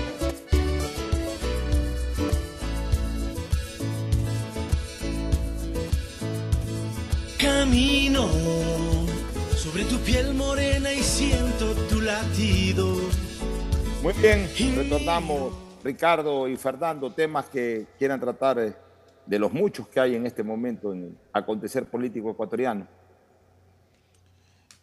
Pues hay algunas cosas que tratar. Eh, eh, yo sí quisiera analizar un poquito y quisiera saber tu opinión, Pocho, sobre hasta el momento la actuación de Henry Cucalón como ministro de gobierno. A mí personalmente me parece que es acertada, me parece que está demostrando conocimientos y que está demostrando eh, el, afán de corregir rumbos. No sé qué opinas tú. Lo estuve viendo en un par de entrevistas y, me, impresionó gratamente. Mi opinión, Fernando, que al fin el gobierno del presidente Lazo tiene ministro de gobierno. Después de tanto tiempo. lo hemos dicho que, eh, salvo al inicio, cuando lo puso al difunto César Monge, que desgraciadamente ya en esa instancia, en esa instancia eh, tanto de arranque de gobierno como de desenlace fatal de su enfermedad, ya no pudo, no pudo desarrollar todo su potencial, hubiese sido un muy buen ministro de gobierno César Monge, pero ya le tocó prácticamente eh, a, pocos días, a pocas horas de su, de su momento fatal, de su momento eh, ya de su momento postrero, como ser humano, le tocó estar en el Ministerio de Gobierno, entonces no pudo realmente desempeñarse como, como él mismo hubiese querido y como por supuesto necesitaba el gobierno. Pero ahí al final de cuentas, mira, una cosa, Fernando, Monge no, no, tenía eh, la actividad, eh, eh, el potencial físico en ese momento para, para, desenvolverse como él, en cambio, bueno y sano lo hubiese hecho, porque Monge era un hombre muy vital, muy, muy dinámico. Como lo hizo desde el comienzo con, el movimiento Creo cuando lo fundaron, ¿no? Era, era, una verdadera hormiga de trabajo. César Monge era una verdadera hormiga de trabajo. Era un hombre que iba, venía, en un mismo día podía estar en 10 provincias. Evidentemente, pues ya a dos meses de su fallecimiento, con una enfermedad tan eh, terrible como el cáncer, eh, ya César no podía eh, desempeñar esa actividad. Pero aquí viene lo, lo interesante para el comentario, Fernando y Ricardo el gobierno entra, entra a, desarrollar sus funciones, entra en un momento en que el nubarrón no era político, el nubarrón era sanitario. Entonces, no se necesitaba tanto ahí la presencia del ministro de gobierno. Podía, el ministro podía estar como, como, como de hecho estuvo César Monge, o sea, a medio tiempo, porque el principal problema del gobierno no era político era sanitario. Claro, eh, ya eh, comenzaron a darse brotes de violencia y eh, ahí pues ya comenzó a, a sentirse la necesidad de tener un ministro, un ministro de gobierno férreo. En esa época todavía el Ministerio de Gobierno estaba unificado, el Ministerio de Gobierno y Ministerio del Interior, pero el principal enemigo que tenía la población todavía, a partir del 24 de mayo del año 2021, era el tema sanitario del COVID. Y ahí el gobierno trabajó como pez en agua. Eh, directamente el presidente Lazo consiguió muchísimas vacunas, millones de vacunas, y obviamente pues se armó un equipo de trabajo ahí, en donde incluso entiendo estuvo participando Carlos Cuevas, eh, eh, el ministro de turno, sector privado, o sea, se unió mucha gente bajo el liderazgo del gobierno del presidente Lazo y resolvimos en tres, cuatro meses el problema de la vacunación que fue absolutamente exitosa, incluso superando una expectativa que en campaña la veíamos que era bastante atrevida, bastante atrevida. Cuando en campaña Lazo dijo voy a vacunar en los primeros 90 días o 100 días, voy a vacunar a 9 millones de personas, dije, carajo, tremenda promesa la del candidato. Y luego cuando ya fue elegido presidente, ¿cómo cumplirá el presidente esta promesa? Y la cumplió. Entonces, no se sentía mucho la falta de un ministro a tiempo completo, porque César, que bien lo pudo haber hecho, no estaba ya en condiciones físicas para ser un ministro a tiempo completo. Pero luego, pues se pasó lo de la vacuna ya, o ya la gente asimiló lo de la vacuna, felicitó por lo de la vacuna, aplaudió por lo de la vacuna, o las vacunas, para ser más concreto. El presidente Lazo estuvo en su mejor momento político, setenta y pico por ciento de aceptación de gestión en los primeros 100 días. Bueno, comenzó ya a venirse lo político. ¿Por qué? Porque así es la gente. La gente le satisface un problema y enseguida vira la cara a ver otro problema. Recuerden que nuestra colectividad es una comunidad de una serie de demandas insatisfechas. No es que solamente tiene el problema de las vacunas y culminado lo de las vacunas todo es color de rosas, no. Aquí no existe el color de rosas en este país. Aquí no existe el color de rosas. Solucionaste las vacunas, ahora soluciona la seguridad, ahora soluciona el problema de, servicio hospitalario, ahora soluciona el problema educativo, ahora soluciona el problema de, registro civil y de licencias de la ANT. O sea, siempre hay necesidades insatisfechas, Pocho, y siempre habrá. Ya, y la gente lo que hace es virar la cara. Ya, gracias por esto, pero enseguida vira la cara y lo de acá. Entonces ahí, ya cuando, cuando en lo otro comenzó a patalear el desenvolvimiento del gobierno, se le vino lo político encima al presidente Lazo. O sea, ya las fuerzas políticas comenzaron ya a actuar con más ferocidad. El presidente obviamente aceleró también esa crisis con el envío de ese proyecto de ley eh, Trole, en donde fueron tres cuerpos legales en uno solo, y en donde lo dijimos desde el primer día. Es que nosotros como monitoreamos esto y como hablamos con objetividad, Fernando, casi nunca nos equivocamos. Tú debes de recordar, Fernando, no sé si ya Ricardo incluso estaba incorporado al programa, no, todavía 21 no estaba Ricardo, pues tú obviamente conmigo sí, Fernando. Recordemos que nosotros en el programa dijimos de que se estaba presentando un proyecto demasiado importante, demasiado complejo y poco comunicado. ¿Te acuerdas que lo dijimos? Sí. Que, que el gobierno no había consensuado, no había socializado, no se había tomado ese tiempo para convencer a la gente de que ese proyecto, tanto el tributario empatado con el laboral y con el de eh, inversión eh, para la producción, sumada a las tres cosas, iban a ser beneficiosos para el país. Entonces la gente no lo conoció. Apenas en una entrevista que dio el presidente, ahí dio ciertos detalles, e inmediatamente fue al Congreso o a la Asamblea, y esta ahí aprovechó, pues ahí comienza el litigio político para el presidente Lazo. Pero Pocho, acordémonos, acordémonos de que, de que este gobierno, grandes falencias, este gobierno, por ejemplo, haber estado tanto tiempo sin un ministro de gobierno. Y otro, la comunicación del gobierno, que siempre se ha manejado mal. Bueno, pero eh, por ejemplo, ese tema del, del, proyecto de leyes no los comunicó para nada. Para nada. ¿Y qué, hicieron, ¿Y qué hicieron los legisladores? Lo despedazaron, pues sacaron, miren, este proyecto viene, va a aumentar impuestos por aquí y por allá. Y la gente entonces comenzó a enervarse, la gente comenzó ya a, a ver con malos ojos al gobierno. Y entonces ahí cuando ya se necesitaba un ministro de gobierno, había muerto pocas semanas atrás César. El presidente de la República decide poner a una señora que realmente pues, eh, eh, eh, es de tiempo pasado. Es de tiempo pasado. Y ahí divide incluso el ministerio, cosa que, que, fue correcta, porque se dio cuenta el presidente que aparte de lo político, el tema de seguridad merecía atención especial. Pone a un excomandante de policía para que maneje el Ministerio del Interior. No lo pudo hacer bien el general Carrillo entonces, a lo político se le sumó el tema de la inseguridad, pero siempre faltó un operador político, un ministro de gobierno o ministra de gobierno que verdaderamente sea de fuste para el cargo. Y duró tanto tiempo la señora Vela. Y, ya cuando sale la señora Vela, en lugar de compensar con una persona que verdaderamente ayude a ajustar las tuercas, vino otro eh, político, en este caso Francisco Jiménez Sánchez, al que también le quedó grande la cancha.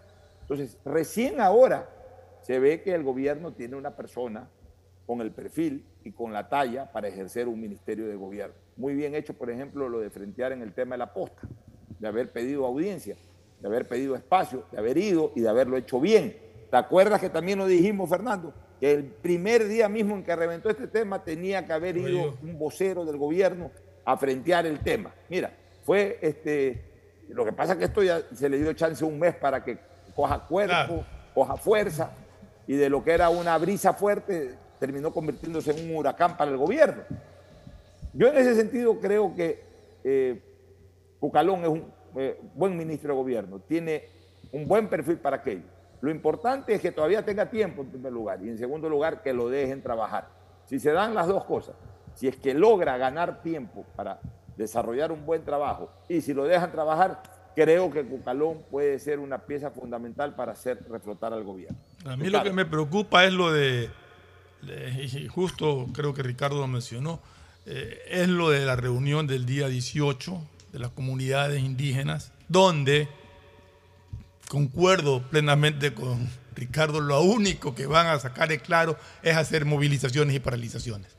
Y yo no creo que tenga eh, Henry Cucalón el, tiempo para desactivar eso. Ni tampoco creo que haya de parte de Leonidas Giza la voluntad de hacerlo. No sé qué opinas tú, Ricardo. Mira, eh, Fernando Pocho, el ministro de Gobierno, yo quiero primero conceptualizar quién es un ministro de Gobierno en cualquier gobierno. El ministro de Gobierno es lo que vulgarmente se conoce como el Premier de la República. tiene mucha más ascendencia y mucha más importancia que el mismísimo vicepresidente de la República. Y todos debemos suponer y entender que un ministro de gobierno es la persona que filtra, que conoce, que está al tanto, que revisa todo lo que sucede en el gobierno, sea dentro de él o sea fuera de él. Es la persona que trata con el jefe de bloque del gobierno, es la persona que trata con los jefes de bloque de, los bloques parlamentarios, así sean opositores, es la persona que trata con los presidentes de las diferentes autoridades de control o de órganos del Estado, función legislativa, función judicial, función de transparencia, función eh, electoral, etcétera, etcétera. Porque el ministro de gobierno no contrata nada, no construye nada, no cura nada, no suministra nada, o sea, eso no es parte del ministro de Gobierno. El ministro de Gobierno es un todopoderoso después del presidente que tiene que darle la cara al país permanentemente y explicar y controlar y supervisar todo el manejo político del gobierno. No puede ser posible que un ministro de cualquier área del Estado tome decisiones que tengan connotaciones políticas y que no las haya conocido o las haya aprobado el respectivo ministro de Gobierno. En el caso particular del gobierno del presidente Guillermo Lazo, ya, el ministro de Gobierno ha sido fundamental en varios aspectos. Todos conocemos, pues, lo acaba de mencionar Pocho, la enorme trayectoria, preponderancia, importancia, prestigio del señor César Monge, que lastimosamente por un tema de salud no pudo eh, ni siquiera quizás iniciar su, gestión, ¿no? porque apenas creo que fueron 30 días de, de, ministro de gobierno donde lamentable y trágicamente falleció. Pero lo que sí hizo César Monge fue influir en generar el primer problema radical del gobierno sin haberse posicionado, que es el rompimiento con la alianza del Partido Social Cristiano y quizás con la de UNES también. Recordemos que había múltiples conversaciones en su momento antes del 14 de mayo, antes del 14 de mayo. El, presidente Lazo se posesionó el, 24 de mayo del 2021. Pero antes del 14 de mayo había conversaciones frontales, o sea, todo el mundo lo sabía, entre el Partido Social Cristiano, el señor Jaime Nebot, el presidente Rafael Correa y sus delegados en Ecuador, señor César Monge, hubo una reunión en la casa del señor Guillermo Lazo, me parece, incluso de Henry Kronfle, que iba a ser el presidente de la Asamblea, y el ministro de Gobierno aquel entonces, César Monge, influyó negativamente en esa situación e implosionó por dentro ese, ese supuesta pacto que iba a haber, que era un pacto de leyes, de, leyes, y eso ocasionó que lamentablemente el el mandato del presidente Lazo iniciara con, ese fastidio, esa molestia, ese resentimiento, esos rencores, si quiere llamarlo de esa manera, y desde ahí, como quien dice, empezamos mal, lamentablemente. Al fin y al cabo, el señor Henry Kronfle no fue elegido presidente de la Asamblea por un voto, no hubo el voto de parte del apoyo del gobierno, y finalmente fue elegido doña Guadalupe Llori, donde el gobierno decidió pactar, y cuando digo el gobierno, me imagino que fue el ministro de Gobierno de aquella época, el señor César Monge, con Pachacutic, y otros aliados, con lo cual terminó siendo presidente de la Asamblea la señora Guadalupe Llori. Desde ahí, pues, el ministro de Gobierno fue pieza fundamental de esta situación, tomó la decisión en aquel momento y lamentablemente desde ahí el gobierno empezó a tener gravísimos problemas. Después, como dijo Pocho, vino doña Alexandra Vela, que era una persona totalmente fuera de contexto, no por su capacidad, yo no voy a negar su capacidad, pero la, la verdad que Alexandra Vela fue ministra hace 22 años, ¿ya? Y lamentablemente nunca pudieron, eh, nunca se sintió un manejo adecuado de Alexandra Bell en relación con el resto de bloques políticos. Es más, ella se va cuando ella solicita expresamente, y lo dijo en su carta de renuncia, que se firme la muerte cruzada. Ella decía, esto ya no tiene solución, muerte cruzada. Ah, ¿no vas a firmar muerte cruzada, señor Lazo? Me largo. Y se fue. Por lo menos me parece que fue honesta en ese sentido. Y yo creo que ella tenía razón. En ese momento tenía que haberse firmado la muerte cruzada. Y había opciones que el presidente se reelija y que todo esto se autoimplosione, auto, eh, todo esto implosione una vez por todas y el presidente corra a un nuevo periodo constitucional después de deshacerse de todos los líos que había hasta ese momento. Después vino don Francisco Jiménez, que yo tenía altas expectativas, pensé que él podía generar una amable relación con la Asamblea, con el resto de bloques parlamentarios, pero cuando él llegó, lamentablemente, ahí había gente que mandaba más que él, ¿ya? El anterior consejero presidencial, el señor Iván Correa, y realmente me parece que la preponderancia de don Francisco Jiménez quedó muy empequeñecida al lado de esas personas y él nunca pudo gestionar realmente como un verdadero ministro de gobierno. Yo creo que duró demasiado. Yo aquí en estos micrófonos, siendo mi amigo, lo critiqué y, compartí mi opinión con, los oyentes en el sentido de que él no estaba ayudando al gobierno. Porque un ministro de gobierno sirve cuando ayuda al gobierno. Si no ayuda al gobierno, pues no sirve, con todo el cariño del mundo. ¿ya? Y finalmente, pues, eh, cuando ya hay mucho desgaste y muchos problemas, asoma Henry Cucalón, que aquí yo frontalmente dije todo lo que admiro de él, su capacidad, su, su, su inteligencia, su experiencia, pero creo, creo que él llegó el momento ya muy tarde, lo dije, lo vuelvo a decir, y creo que él no debió haber aceptado sinceramente, porque ya le va a tocar batallar contra los molinos de viento, lo veo también, como siempre he dicho, extremadamente solo, y lamentablemente lo que él diga o haga puede ser borrado porque el presidente a veces toma decisiones que parece que no son consultadas ni acordadas con su equipo de trabajo. Entonces, pero ahí, Ricardo, pero ahí permíteme eh, incorporar un criterio al respecto de lo que tú estás señalando. Mira, a veces los políticos tienen que también aprovechar la oportunidad. Bucalón venía siendo protagonista político porque era un importante miembro del Partido Social Cristiano y de Madera de Guerrero durante los últimos ocho años en que fue legislador. Y de repente se quedó en el limbo de repente se quedó en el limbo. Se quedó en el limbo porque su partido político ya, ya no podía ir a la reelección como, como eh, legislador porque había ejercido dos periodos. Se quedó en el limbo porque su partido político apoyó la candidatura de Guillermo Lazo. Ganó la presidencia de la República, es decir, el PSC, al igual que creo, ganaron las elecciones. Él iba a ser gobernador de la provincia, Pocho declarado. Él iba, a ser, él iba a ser gobernador de la provincia, iba a, iba a proseguir ya en un cargo ejecutivo, político ejecutivo, iba a proseguir su carrera política. Pero la situación que se dio el, día de la instalación de la Asamblea, que derivó en una ruptura política total entre el Partido Social Cristiano y, y creo, y en este caso el gobierno del presidente Lazo, determinó de que se trunque también su nombramiento como gobernador. Muy bien, queda en ese limbo porque él también en un momento se aparta de alguna forma del activismo eh, eh, al cual estaba acostumbrado dentro del Partido Social Cristiano. Dejó de ser activista político y, prácticamente se convirtió también en un consultor, en una persona que iba a opinar sobre política en las distintas radios, pero ya dejó de ser ese activista político, o sea, se quedó en una posición muy de retaguardia. Hoy tiene la oportunidad de nuevamente ser protagonista quizás en su momento más protagónico, porque ser ministro de gobierno es mucho, es mucho más protagónico que ser eh, este, legislador. Ser ministro de gobierno es prácticamente tener las llaves eh, políticas del poder. Y en ese sentido ya es cuestión de él, él tendrá que saber eh, aprovechar la oportunidad. Y él tiene, mira, él ya enfrenta un primer round. Un primer round. Ocho, te, es el round un segundo. Lo que, lo que ha demostrado Henry Cucalón con, al haber aceptado este nombramiento es que es un hombre de retos y de desafíos.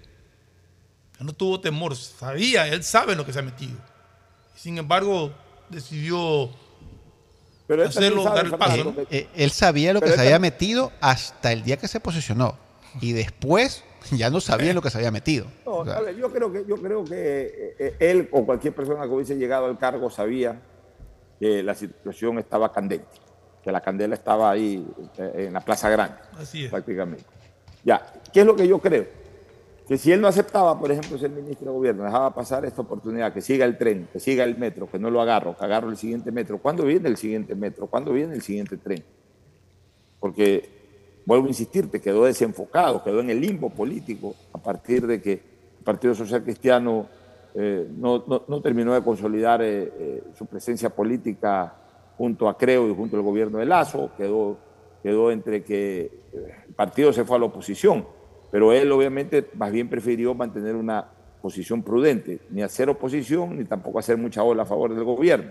Trató de estar en un punto neutro de consultor, de opinólogo, y, digamos que se mantuvo ahí en la retaguardia en, un par de años pasivo políticamente, sino solamente dando opinión.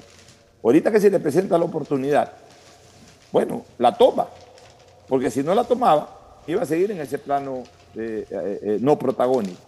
Y cuando el, político deja de ser protagonista de la opinión pública, deja de estar en la opinión pública, deja de estar en la opinión política, eh, también se va quedando a la vera del camino. Entonces, él, ha asumido una posición para continuar con su carrera política, yo creo, muy importante. Ahora, él tiene tres grandes rounds este, en este momento, Ricardo y Fernando. El primer round es un round mediático de confrontación mediática. Lo hizo muy bien ayer con la posta, que en este momento es el principal artillero que tiene el gobierno, el primer artillero en, contra que tiene el gobierno, que es la posta. Lo hizo muy bien este, eh, Cucalón.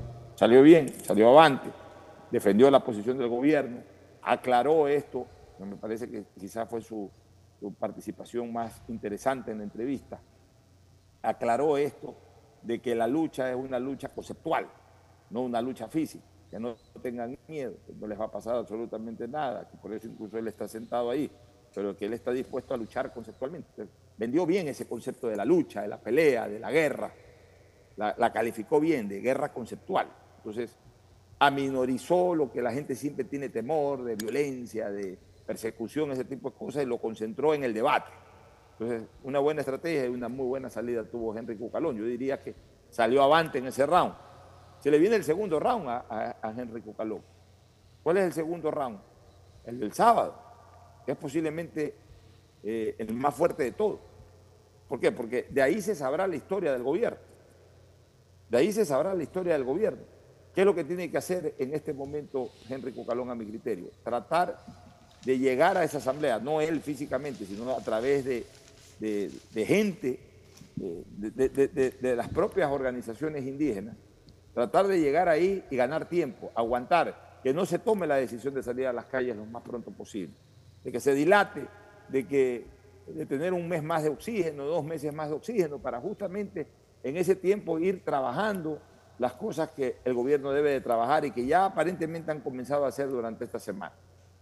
¿Será fácil eso para Henry Cucalón? Lo veo complicado, pero no imposible. Entonces ahí va a mostrar todo su fuste, donde Cucalón se luce y logra que la CONAIE, por ejemplo, estas organizaciones indígenas no salgan hasta cierto punto, desacaten a ISA o no le sigan la corriente a ISA y ya salir después de carnaval a las calles a hacer relajo, sería un porotazo para Henry Cucaló.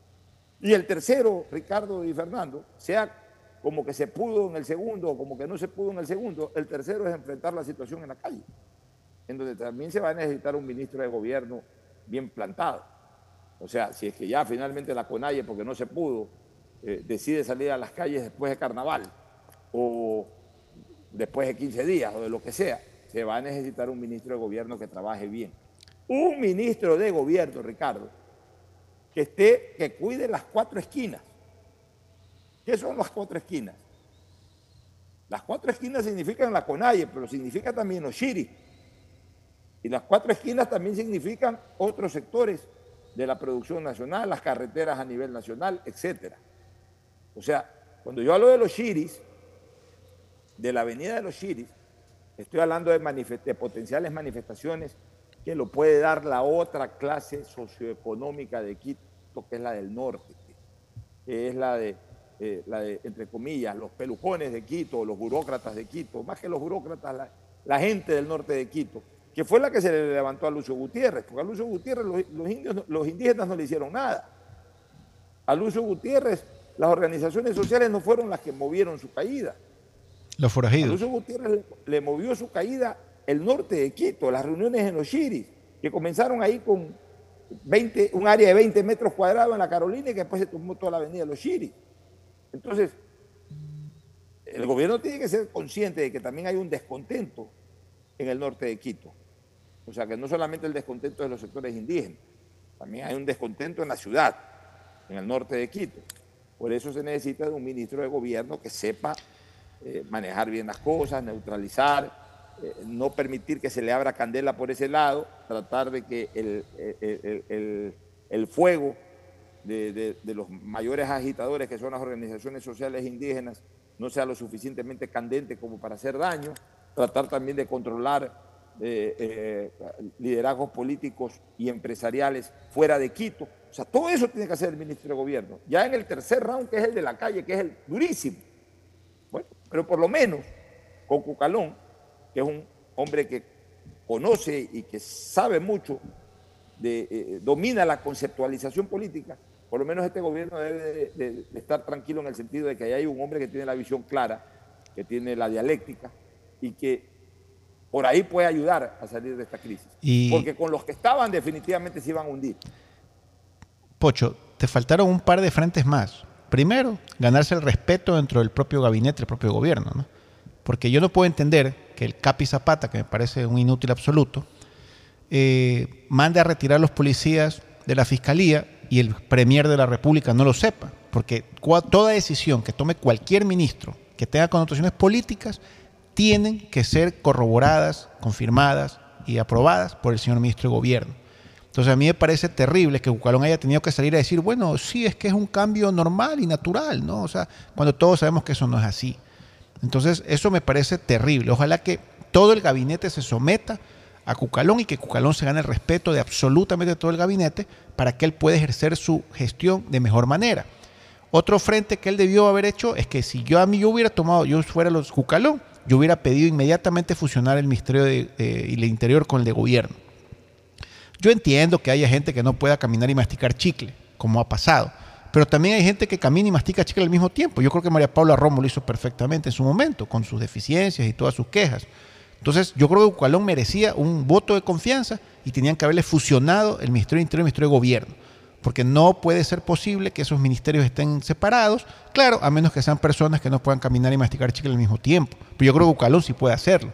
Yo pienso que él tenía que haber recibido ese, ese espaldarazo de, de potencia gubernamental, de potencia administrativa, y él parece que no lo pidió, no se le ocurrió y dejó tal cual estaban las cosas. Y ahí están las consecuencias de que el Capi Zapata pues tome la decisión de retirar a los policías.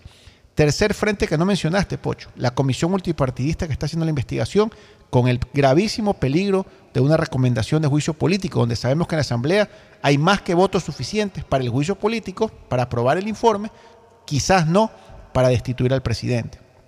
Y de ahí va a venir una serie de problemas con la Corte Constitucional, con la Comisión de Fiscalización, con la Comisión eh, de Administración Legislativa, y todos esos frentes se van sumando a los que tú acabas de mencionar, Pocho. Por eso yo decía que si a Henry Bucalón le ofrecían el cargo después de ese sermón, después de Alexandra Vela, otro sería el cantar de este país, no del gobierno, de este país. Pero lamentablemente Henry ha llegado un poquito tarde, cuando ya hay un desgaste profundo, los rencores y los odios no dejan ni pensar ni reflexionar a nuestros líderes. Y aparte de eso, Pocho, yo creo el momento que él se sentó, y lo dije aquí en la radio, como ministro de gobierno, ocasionó un malestar muy grande en el Partido Social Cristiano, porque nosotros sabemos que él estaba alejado, nosotros sabemos que él estaba haciendo su vida por su, otro lado, pero todo el Ecuador cree que prácticamente se ha vuelto a aliar el gobierno con el Partido Social Cristiano. Yo creo que a los, a los cristianos no le va a agradar esta situación de imagen política, y yo creo que Henry, pues, se ha sentado ahí sin ningún tipo de consideración por parte de Jaime Nebot y eso le va a cortar cualquier tipo de diálogo con él también. Todas estas situaciones son las que yo hubiera pensado que mejor no hubiera aceptado. Aunque yo reconozco que tú tienes razón, él tiene derecho a tener sus retos y sus desafíos y es un valiente. Pero realmente la situación está tan crítica que quizás él en vez de salir adelante, que es lo que yo estoy convencido que él está seguro que lo va a hacer, a lo mejor fracasa, Pocho, y también los seres humanos, cuando nos emprendemos, cuando nos arriesgamos, cuando nos tiramos a hacer algo o a dejar de hacer algo, sabemos que podemos eh, sacarlo adelante como también sabemos que podemos fracasar. El fracaso viene si no actúa, el fracaso viene si no vemos que tiene actitud si no vemos el interés o la capacidad para afrontar las cosas. Si logra salir adelante, bien. Si demuestra todo eso y por intereses políticos no sale adelante, tampoco sería fracaso para él. Yo creo que él se jugó esa carta. Bueno, Fernando, si los indígenas entran en Quito, si la comisión multipartidista llama juicio político. Bueno, acuérdate que el juicio político tiene que ir a la Corte Constitucional previo, ¿no? Claro, si la Corte Constitucional aprueba el juicio político. Tendría que aprobarla la Corte Constitucional. Que, o sea, eso, todo eso va a empezar a oler a fracaso, Fernando, lamentablemente para Henry. Aquí bueno, yo aprecio es el manejo muchísimo. que él tiene que hacer también, ¿no? sobre todo en ese tema. Bueno, así es, este, mi querido Fernando. ¿Qué les parece si nos vamos a una pausa y luego retornamos con Tete Tinoco y Agustín Guevara? Me confirman si están ahí nuestros... Agustín no está aquí todavía, debe estar en la selva, Tete ya está aquí. Tete Tinoco, Tete Tete Tinoco, Tinoco que ya, ya está retornó de aquí. Machala. Ya retornó de Machala, ¿qué pasa ahí en sonreído, Machala? feliz, lo veo más gordo incluso. Pero se, que- se quejó en redes que se tiró hora y media para cruzar ahí en. Sí, lo vi, lo vi. eh, y ese es un Ponce Enríquez, creo que es este. Ese, ese- ese es un tema, Fernando y, y- y Ricardo. Una de las cosas que ya tiene que el gobierno eh, comenzar a resolver, ¿no?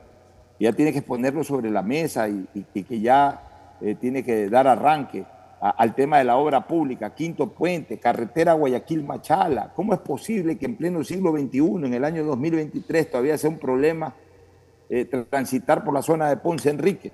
Que dicho sea de paso, si hay un ejemplo, una muestra de la desorganización geopolítica de este país, es esa ruta Naranjal-Machala. Miren ustedes, Fernando, eh, eh, Ricardo, y está escuchando Tete Tinoco que va con frecuencia a su ciudad natal, que es Machala. Miren ustedes. Naranjal es Guayas, cantón del Guayas. Después de Naranjal viene otro cantón, que es el cantón Balao. Después de Balao viene Guayaquil. Después de Balao, hacia Machala viene Guayaquil. Y no estoy, ustedes dicen, estás loco, no, sí, viene Guayaquil. De ahí viene Tenguel, Claro. que es parroquia rural de Guayaquil. O sea, en Tenguel votan para alcalde de Guayaquil, por ejemplo. Es parroquia rural de la ciudad de Guayaquil. De ahí viene Azuay. Después, Viene a Suárez. después viene el oro. Ya viene eh, eh, pasando Tenguel. Te ya faltó Azuay, Pocho. Azuay. Ponce Enríquez es No, Azuay. Primero viene, primero viene el oro. Ya ese es territorio orense. En medio del territorio orense se mete Azuay con Ponce Enríquez. Pasas Ponce Enríquez y nuevamente estás en el oro, con el, con el cambio, el guabo, el cambio. Y obviamente ya ahí en adelante todo es el oro. O sea, miren ustedes el desorden, hasta geopolítico, ¿no? de jurisdicción que tiene este país, por un lado. Por otro lado, ya se necesita eh, iniciar y, y avanzar a pasos acelerados una, una vía tan importante. Oye, No hablan de que solamente faltan 11 kilómetros en la zona del Guayas al menos. Bueno, pero, pero ¿y cuándo la, la- la- la obra hacia Machala? O sea, no, puede, no podemos seguir pasando, los que van ahí no pueden seguir pasando por Ponce Enríquez, que además es un cuello botella ahí, el- tremendo. El, de, el de Ponce Enríquez, y, y- y ahora hay una circulación que ha crecido exponencialmente en relación a 20, 30 años atrás. Si hace 20, 30 años se congestionaba el tránsito entrando a Ponce Enríquez, imagínense ahora. Pero ¿cuándo ya? Pues, o sea, ya se necesitan anunciar esas obras. Ya se necesita que el país vea que esas obras van para adelante. Esa es una tarea que tiene pendiente el gobierno y que puede ser también una de las boyas de salvación del gobierno. Porque al final de cuentas, la firma de un gobierno la suscriben las obras. La suscriben las obras. Vámonos a la pausa y retornamos al cemento deportivo. Auspician este programa. Aceites y lubricantes Gulf, el aceite de mayor tecnología en el mercado. Acaricia el motor de tu vehículo para que funcione como un verdadero Fórmula 1 con aceites y lubricantes Gulf. Si te gusta el tenis, ahora llegó la oportunidad de vivir tu pasión en cualquier lugar con Bet593. Regístrate en bet593.es y recibe un bono de hasta 300 dólares. Sí, un bono de hasta 300 dólares para que pronostiques resultados cuando quieras. Bet593.es, sponsor oficial de la Federación Ecuatoriana de Tenis y tiene el respaldo de Lotería Nacional. Aplican condiciones y restricciones. ¿Saben una cosa? Yo soy de las personas que veo películas y series en todos lados.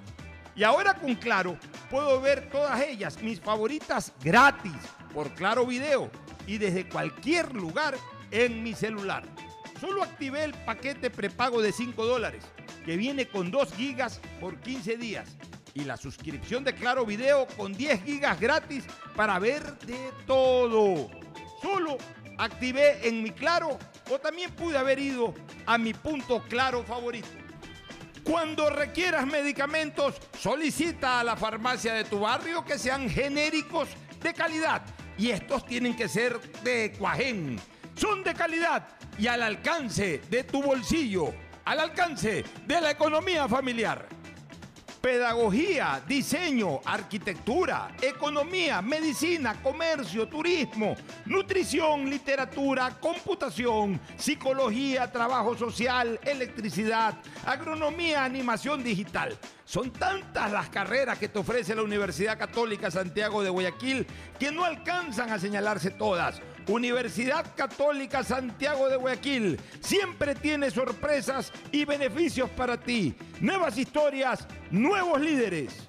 CNT no deja de sorprendernos. Gracias al convenio logrado con Oracle, la marca mundialmente reconocida de innovación tecnológica, CNT cuenta con la mejor plataforma para la gestión de datos y aplicaciones.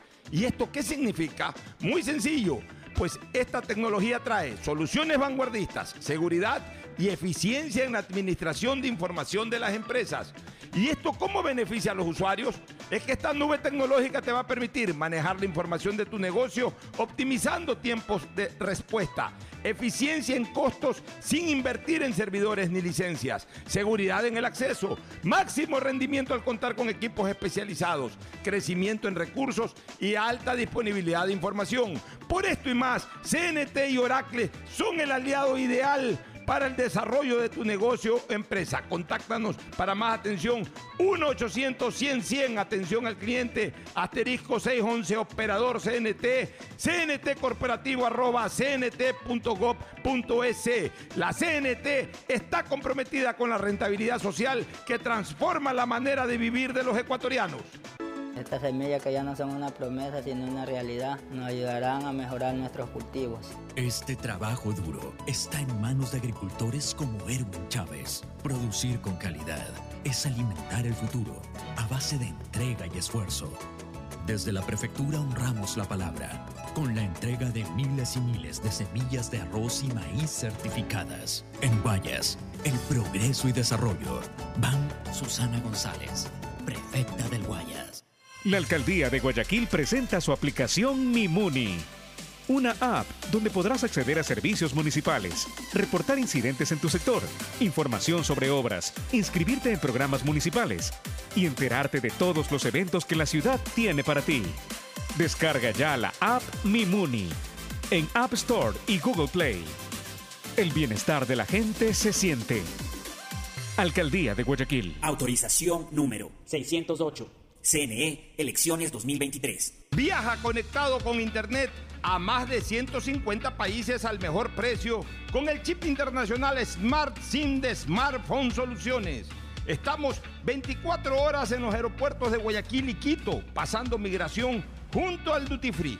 También en Plaza Quil, local 55, en San Borondón, en la avenida principal de Entre Ríos.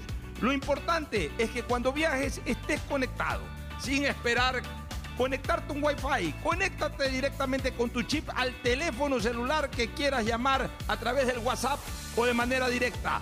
No lo olvides, Smart SIM de Smartphone Soluciones te espera en el aeropuerto con atención 24 horas al día. Ando con hambre, mijo. ¿Me puedo calentar una pizza? Claro. Usa el micro. Cuando se va la luz, tu vida se detiene. Evita los cortes pagando tu planilla en nuestra app o visitando nuestras oficinas. Con CENEL EP, tu vida sigue. Gobierno del Encuentro. Guillermo Lazo, presidente.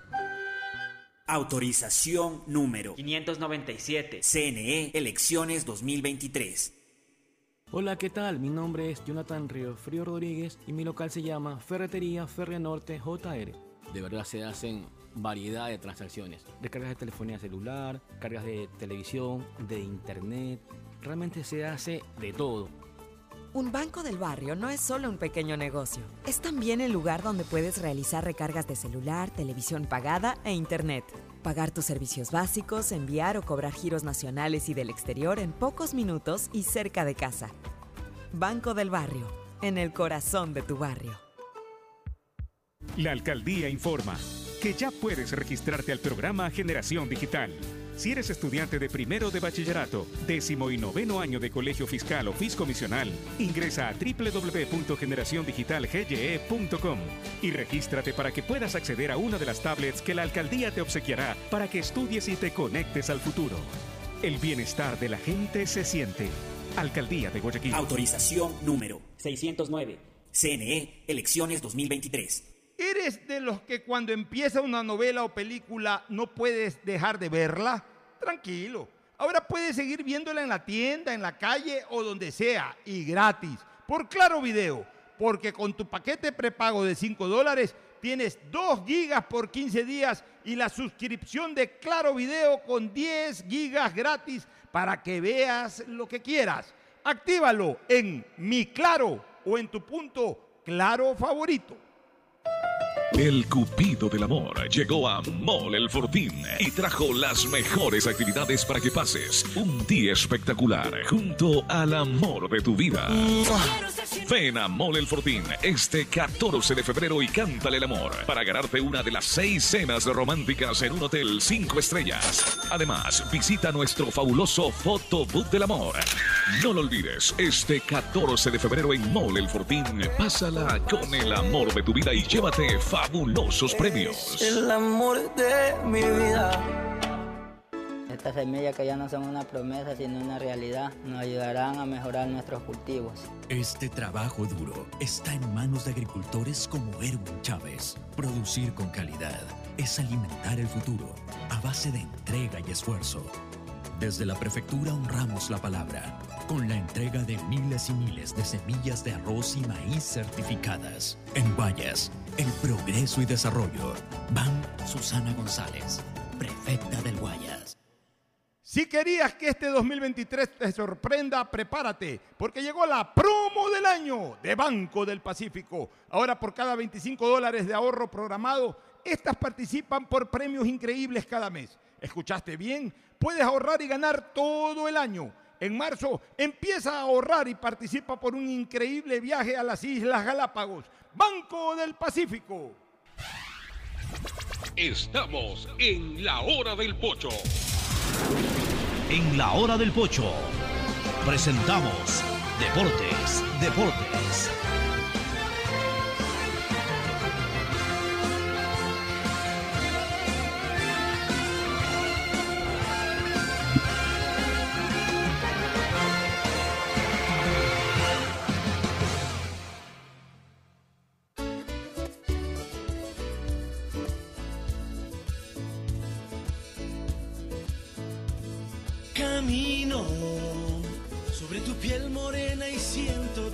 Bueno, muy bien, entramos al segmento deportivo con.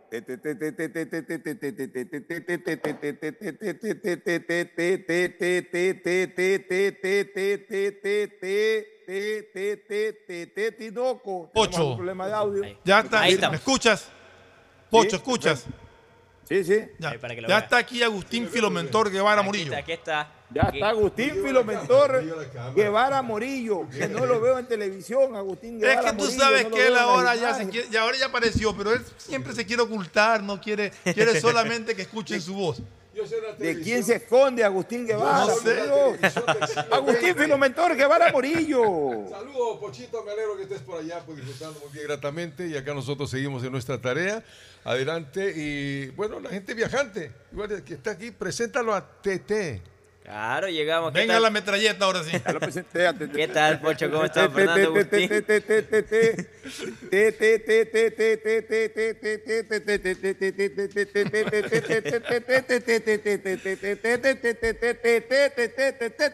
¿cómo le fue en Machala ayer? ¿Para qué? Súper bien, eh, con todo el cuadro de Orense que Gabriela Chilier manifestó cuando le preguntaron ¿a quién te gustaría como técnico de la selección? Sebastián Becachese. Al resto no ¿Quién los conozco. Gabriela Chilier, capitán de Orense, cuando le preguntaron a quién le gustaría, él fue hombre de selección, ¿a quién te gustaría al mando de la tri? Dijo Sebastián Becachese. Bueno, eh, lo- lo estuvo con él, trabajó con él. Claro. Claro, bueno. Y a eso manifestaron que eso sería, dijo, me gustaría que venga, con los otros no he trabajado, pero vamos a ver qué define la federación. Y ante un cuadro de Orense que le cuento que lo que usted hablaba, Pocho, darle espacio a los juveniles. De 29 que son la plantilla, 10 son juveniles. Qué bien. 10 son juveniles para esta temporada 2023 por parte de Orense Sporting Club. ¿Algún refuerzo nuevo que haya tenido Lorense, aparte de Marlon Mejía, que sé que está allá? Eh, ¿Quién no, más llegó? todavía estaban. Se cayó la de Luis Andrés Chicaiza. Se cayó. Se cayó. Ayer le preguntábamos a la presidenta Marta Romero qué pasó con Luis Andrés Chicaiza. No se pudo llegar a un entendimiento con su otro club. Y por ende se descartó Ya, la llegada. Entonces, ¿cuáles son las, cuáles, cuáles son las figuras este, sobre el tema? La- Sobre los nuevos jugadores de... de- A ver, ¿Cuáles Oren- son las figuras? Orense se quedó de sin napa y sin, sin chamba. mapa, sin chamba. Tiene. Acosta sigue ahí. Acosta continúa, Acosta fue continúa. renovado. eh, también continúan los tres hermanos Quiñones, También los laterales y el central, que dijo aspiro llegar al Mundial Sub-20. Él es parte, de- dijo, conversé con los, con los compañeros, pero me dijeron que era un ambiente tenso por todo lo ocurrido en el Sudamericano. Dijo, yo aspiro estar en el Mundial Sub-20, manifestó uno de los mellizos Quiñones, de los tres. Mejía también está incorporado. Marlon Orense. Mejía, ¿Quién más Adol- ha incorporado? Adolfo Muñoz, que dejó Guayaquil Adolfo City. Muñoz va para allá. Pues sí, ya está Ya, desde hace ok. más o menos medio. También sumó a, jugadores del plano extranjero. Por ejemplo, se fue Villagra, que fue su goleador Ujú. el año pasado, porque dijo el Pechón, no se adaptó a lo que yo le pedía. No se adaptó y bueno, tuve que prescindir de él. Se fue Joao Rojas. Joao Rojas se fue. Se fue. Robert Urbano. Él se mantiene en el club. Él incluso va a usar la número 10 del club. Ayer fue presentado. Y él se es una de las bases principales, decía el Pechón León en su eh, intervención con los medios de comunicación. O sea, tiene un cuadro que le falta un refuerzo más que sería un 9, dijeron los dirigentes, que está por anunciarse. O sea, tienen cupo todavía. Tienen un cupo más para anunciar un refuerzo, pero no van a cumplir los 8 cupos extranjeros. Se quedan con 5, a lo máximo 6. El año pasado Entonces, solo fueron ¿cuál, 4. Cuál- cuál sería una potencial eh, alineación de Orense para el campeonato, para el campeonato de Liga Pro? Rolando Silva con de renovado, él es el arquero del de mayor edad, tiene 27, el resto tiene entre 21 a 23 años. Están los mellizos Quiñones por los laterales, como laterales. Eh, ¿Cuáles mellizos Quiñones? Oscar. Son tres hermanos. Son tres hermanos. Son tres hermanos tres Quiñones hermanos. que juegan en jugaban en- Orense. Pero no, pues, no, ver, no que lo de un- Melec, pues, no lo de Melec. no, No, pues, no, otro. ese ya Era tiene hace 10 cuarenta y años. pues. años. Pasa que, lo que pasa es que parece que los Quiñones hacen mellizos bastante. Allá. Bueno, entonces, entonces no son mellizos, no son trillizos, pero juegan dos, obviamente. No, No, no son eh, trillizos, son mellizos, el otro es hermano también. El otro es hermano, un año más de diferencia Ah, ya. que ellos dos. Ah, y el otro es mellizos. central. Son mellizos. Hay dos, mellizos. Juegan justo en marcadores de, De derecho marcadores izquierdo. Izquierdo y derecho. Ellos fueron los titulares el año pasado. Pero te- tienes a los, a, los, a los Quiñones en las bandas y tienes a Chilier y a Costa igual Y en el centro de en la el saga. centro de la saga. Marlon Mejía que también se incorpora como También una eventual variante. Por Pero otro lado, Marlon Me- a ver, Dígame. eh, a Chilier y Marlon Mejía puede ser la dupla de Orense. Acosta es un buen jugador. ¿ah? Acosta se la lleva. Acosta, Es un buen jugador. ya, Acosta es de qué nacionalidad? El- Acosta es es paraguayo. paraguayo. Paraguayo. Buena escuela, paraguayo tiene. Claro, bueno, Marcos Tiene Acosta. tres buenos centrales. Ojo, tiene buen- tres buenos centrales. Y Silva no es un mal arquero. ¿eh? No, y ese No. Guiñones, el, el- el central, tampoco es malo.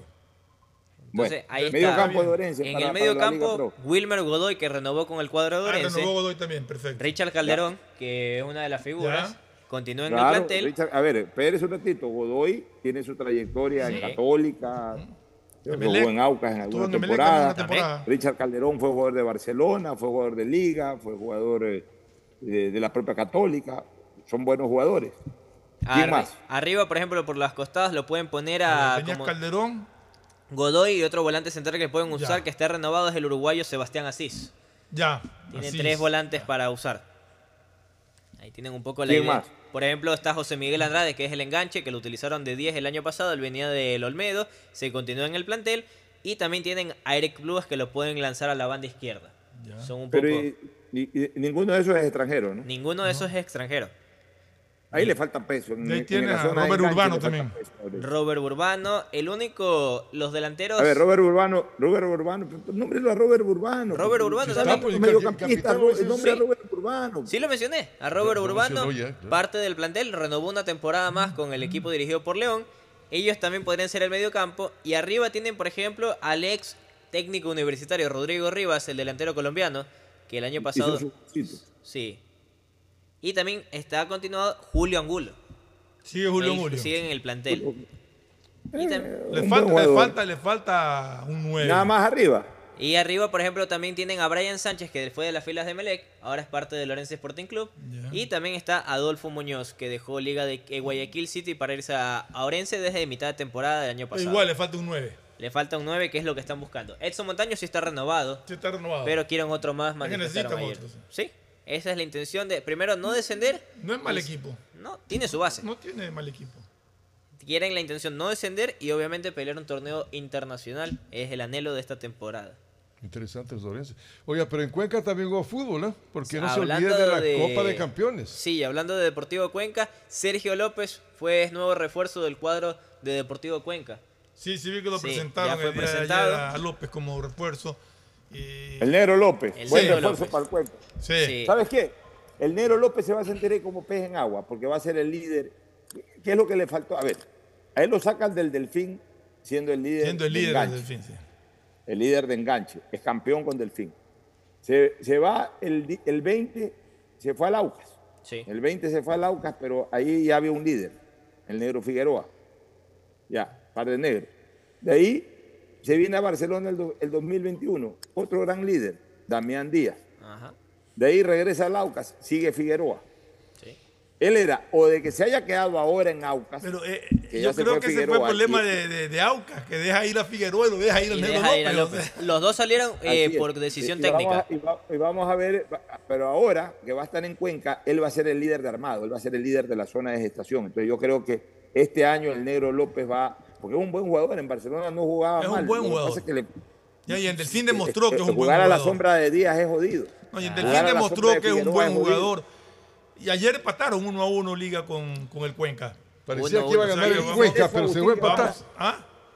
¿Qué dice de eso Agustín Guevara, de ese No, sí, ahí está, de acuerdo, aquí estamos. Pues sabe que en Cuenca es interesante un fútbol de noche, pues A la gente lo no, no, disfrutó. no, pero te ibas a Iba- decir algo del partido. Aparentemente el Cuenca iba a ganar por el partido, ¿no? Ya. Estaba ganando 1 a 0, pero se fue a empatar y la Copa puede ir para el domingo en el estadio de la Liga, ¿no? Que tiene Ah, Ahí nuevo se horario. define, el domingo en el estadio de Liga se define un estadio donde Cuenca La Copa de no es nada raro que, que pueda ganar. Ah, también. el partido. Aparte. Yo tengo, yo tengo una linda experiencia. con- a mí siempre me, siempre he tenido un grato recuerdo de ese partido de Liga Deportivo Cuenca, porque como anécdota fue, no, fue el primer partido que vi en el Estadio Atahualpa. Oh. Liga Deportivo Cuenca. Atahualpa, al Atahualpa he ido innumerables ocasiones como periodista, como dirigente, pero el primer partido que yo vi en el Atahualpa fue en febrero del año 76. Yo tenía Mira, cinco años, seis exactamente Diez eh, años. Ocho 10 años. años ya. Ocho años. Ocho años. El año 1900, eh, no, 10 años. Diez años. del 66, tenía 10 años el año 76. Ah, te está Estuve en quitando la edad. Oye, estuve en Quito, estuve en Quito pasando una temporada de, de vacaciones con la familia y obviamente fuimos en enero, todavía no había mayor actividad futbolística. Yo estaba desesperado por ir a la Atahualpa porque escuchaba los partidos en Guayaquil del Ya, Estadio ya Atahualpa. éramos vecinos para no- entonces, ya éramos vecinos. Así es, así es. A ver, no, ya el 76 yo estaba en el barrio Orellana. Claro, y Ya bueno, había que ya nos conocíamos igual. claro. Ya, este, entonces cuando en Quito yo decía apenas haya aquí un partido de fútbol bueno, le voy a pedir a mi papá que me lleve. Mi papá trabajaba de lunes a viernes, y a veces hasta parte de los sábados, en Guayaquil, cogía un avión, se iba a Quito, pero no lo hacía todos los fines de semana, sino cada 15 días. Alquilaron un departamento ahí y nos quedamos tres meses. Mi papá iba cada dos semanas, un fin de semana cada dos semanas para, para visitar. Entonces justo coincide que se abre la Copa Libertadores del año 76, los representantes de Ecuador eran Liga y Deportivo Cuenca. Y coincide con un viaje de mi papá a Quito ese fin de semana y le dije a mi papá, papá, lléveme, me lleve, me lleve, Y me llevó a ese partido mi papá. En Y pude ver el partido. Liga de Quito Deportivo Cuenca. Ese día debutó, debutó el, eh, el Pulpo Escalice, debutó Escalice. este arquero Miguel Ángel Leyes, eh, vi al Deportivo Cuenca. Chapulín Colorado el- también ¿Y quién ganó ese partido? Villagra. ¿Te acuerdas? ¿Cómo quedaron el resultado? Uno a uno. Uno a uno. Terminaron. Es que, y, y ahí aprendí desde ese día aprendí que el Cuenca en cada vez que enfrenta a Liga es capaz de sacarle cualquier resultado, empatarle, ganarle. El Cuenca siempre juega bien en Quito contra Liga. Y Liga siempre juega bien en Cuenca contra el Cuenca. Correcto, así es. Y, otro, y otros partidos que son así cruzados, que el Cuenca generalmente da buenos golpes en Quito, era el Deportivo Quito cuando jugaba el Deportivo Quito en primera división. Y viceversa, también el Deportivo Quito cuando iba al Alejandro Serrano Aguilar también le sacaba buenos resultados. Pero bueno, ¿qué les parece si nos vamos a una pausa y retornamos con, con eh, novedades de Barcelona de Melec y, Y otras? plata que le deben cuando ya se acerca la inauguración de la Liga Pro. Este es el último fin de semana sin fútbol de torneo. Próximo Ya viernes arranca. Próximo viernes. Claro, desde la siguiente semana, el viernes de la siguiente semana, después de ocho días, arranca la Liga Pro. Pero primero vámonos a una eh, pausa comercial. Ya volvemos. Y también Copa Libertadores. El siguiente es un espacio publicitario apto para todo público.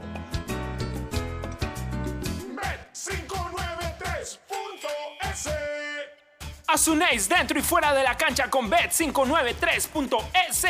Diviértete y gana con pronósticos en tenis y miles de eventos deportivos. Bet593.es, sponsor oficial de la Federación Ecuatoriana de Tenis, con el respaldo de Lotería Nacional. Aplican condiciones y restricciones. Bet593.es. Lo viven ellos, lo juegas tú. Pedagogía, diseño, medicina, arquitectura, comercio, turismo, nutrición, literatura, computación, psicología, trabajo social, electricidad, agronomía, animación digital. La verdad es que tenemos tantas carreras que ofrecerte que no nos alcanzan en esta cuña. Ven a la Feria de Estudios de la UCSG y descúbrelas todas. Te esperamos este 5 de agosto, de 8 a 17 horas, en la avenida Carlos Julio Arosemena, kilómetro 1 y medio. Tenemos muchas sorpresas y beneficios para ti. Universidad Católica de Santiago de Guayaquil. Nuevas historias, nuevos líderes. Ecuagen, medicamentos genéricos de calidad y confianza a su alcance. Ecuagen, una oportunidad para la salud y la economía familiar. Consuma genéricos Ecuagen. Si querías que este 2023 te sorprenda, prepárate, porque llegó la promo del año de Banco del Pacífico. Ahora por cada 25 dólares de ahorro programado, estas participan por premios increíbles cada mes. ¿Escuchaste bien? Puedes ahorrar y ganar todo el año. En marzo empieza a ahorrar y participa por un increíble viaje a las Islas Galápagos. Banco del Pacífico. Ando con hambre, mijo. ¿Me puedo calentar una pizza? Claro. Usa el micro. Cuando se va la luz, tu vida se detiene. Evita los cortes pagando tu planilla en nuestra app o visitando nuestras oficinas. Con CENEL EP, tu vida sigue. Gobierno del Encuentro. Guillermo Lazo, presidente. Aunque aún no se construye el nuevo aeropuerto, ya hemos transformado con obras la vida de las familias en su área de influencia. No tienes idea cómo aumentó la calidad de vida con las plantas de tratamiento de aguas servidas y alcantarillado, mejorando la salud con plantas de agua potable. Se han llenado de alegría con nuevos parques y canchas deportivas. Y reactivamos el comercio con nuevos caminos. Con obras de primera, Guayaquil ya tiene un nuevo polo de desarrollo, autoridad aeroportuaria y alcaldía de Guayaquil. Hola, vengo del futuro a contarte cómo será. Todo estará cerca. Pista de aterrizaje de drones a tu disposición. En las noches, shows de fuentes de agua y luces desde tu balcón. Todo digital y la seguridad estará controlada por reconocimiento facial. Oye, oye, ¿tú estás hablando de Aqua Gardens? Eh, sí, amiga. es que acabo de venir de ahí. Descubre una ciudad para el futuro en Los Ceibos. Aqua Gardens, un proyecto con el respaldo de Pronovis y Coloncorp. Visita Estoy aquagardens.es. cansado de ver a la gente morir víctima del exceso de velocidad. A mayor velocidad, peores son las consecuencias. De todos los traumas que sufrió Mariana, la fractura de cráneo la dejó con pocas posibilidades de sobrevivir. La situación pudo ser diferente. Al mantenerse por debajo del límite de velocidad, el conductor podría detenerse a tiempo y Mariana estaría con vida. La velocidad mata. Respeta el límite. Un mensaje de la Agencia de Tránsito y Movilidad de Guayaquil con el apoyo de Bloomberg Philanthropy. Ay, amor, hace demasiado calor. Préndete el aire. Cuando se va la luz, tu vida se detiene. Evita los cortes pagando tu planilla en nuestra app o visitando nuestras oficinas. Con CENEL EP, tu vida sigue.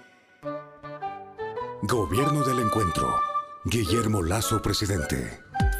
¡Feliz aniversario, CNT. Cumplimos 14 años conectando a los ecuatorianos. Gracias por impulsarnos y comprometernos a crecer de manera transparente, eficiente, innovadora y socialmente rentable. Nuestro objetivo de llegar a cada rincón del país nos fortalece a diario, brindando la mejor experiencia en servicios y productos de vanguardia. Trabajamos para ser líder en telecomunicaciones, por ustedes y para ustedes. Sigamos creciendo juntos, fuertes y seguros. La CNT está comprometida con la rentabilidad social que transforma la manera de vivir de los ecuatorianos. Contáctanos para más información al 1-800-100-100. Atención al cliente. Asterisco 611, operador CNT. CNT Corporativo, arroba cnt.gov.es. Autorización número 1263. CNE, elecciones 2023.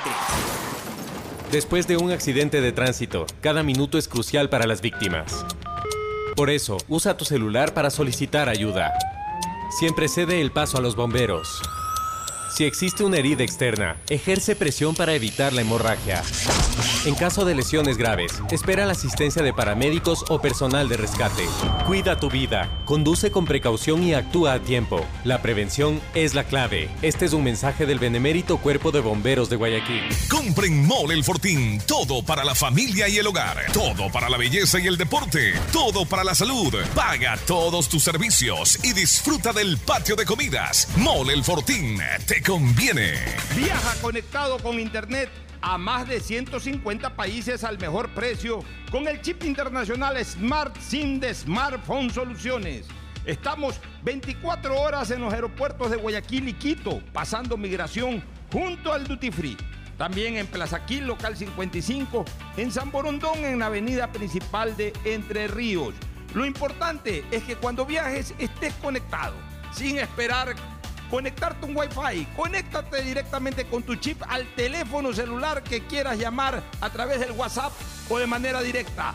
No lo olvides, Smart SIM de Smartphone Soluciones te espera en el aeropuerto con atención 24 horas. La alcaldía de Guayaquil presenta su aplicación Mimuni.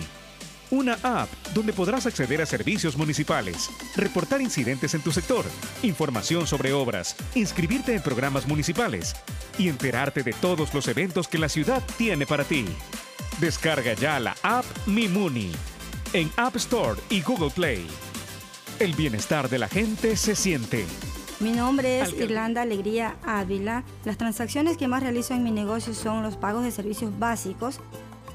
Un banco del barrio no solo es un negocio, es también el lugar donde puedes pagar tu planilla de luz, agua, teléfono e internet, enviar o cobrar giros nacionales y del exterior, o recargas de celular, televisión pagada e internet en pocos minutos y cerca de casa.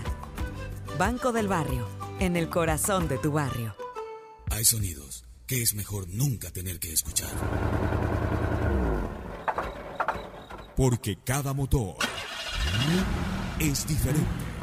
Desde hace 104 años, Lubricantes Gulf mantiene la más alta tecnología y calidad en línea de aceites para motores a diésel y gasolina. Está hecho con una fórmula especial para dar excelente protección a todo tipo de motores, evitando el desgaste prematuro de pistones, anillos y árbol de levas, ayudando a mantener limpio el motor y libre de depósitos que se forman por las altas o bajas temperaturas. Dele a su motor lo que se merece. Lubricantes Gulf, la más alta tecnología en lubricación. 104 años preservando la vida de su motor. Lubricantes Gulf. Gulf es más lubricante.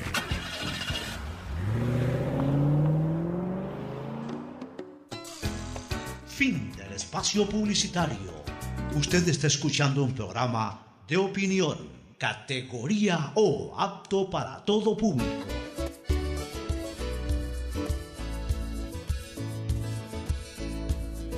Bien, muy bien, volvemos con Agustín Guevara, Morillo, Tete Tinoco y Fernando Flores Marín Ferploma para hablar un poco de Barcelona y Emelec.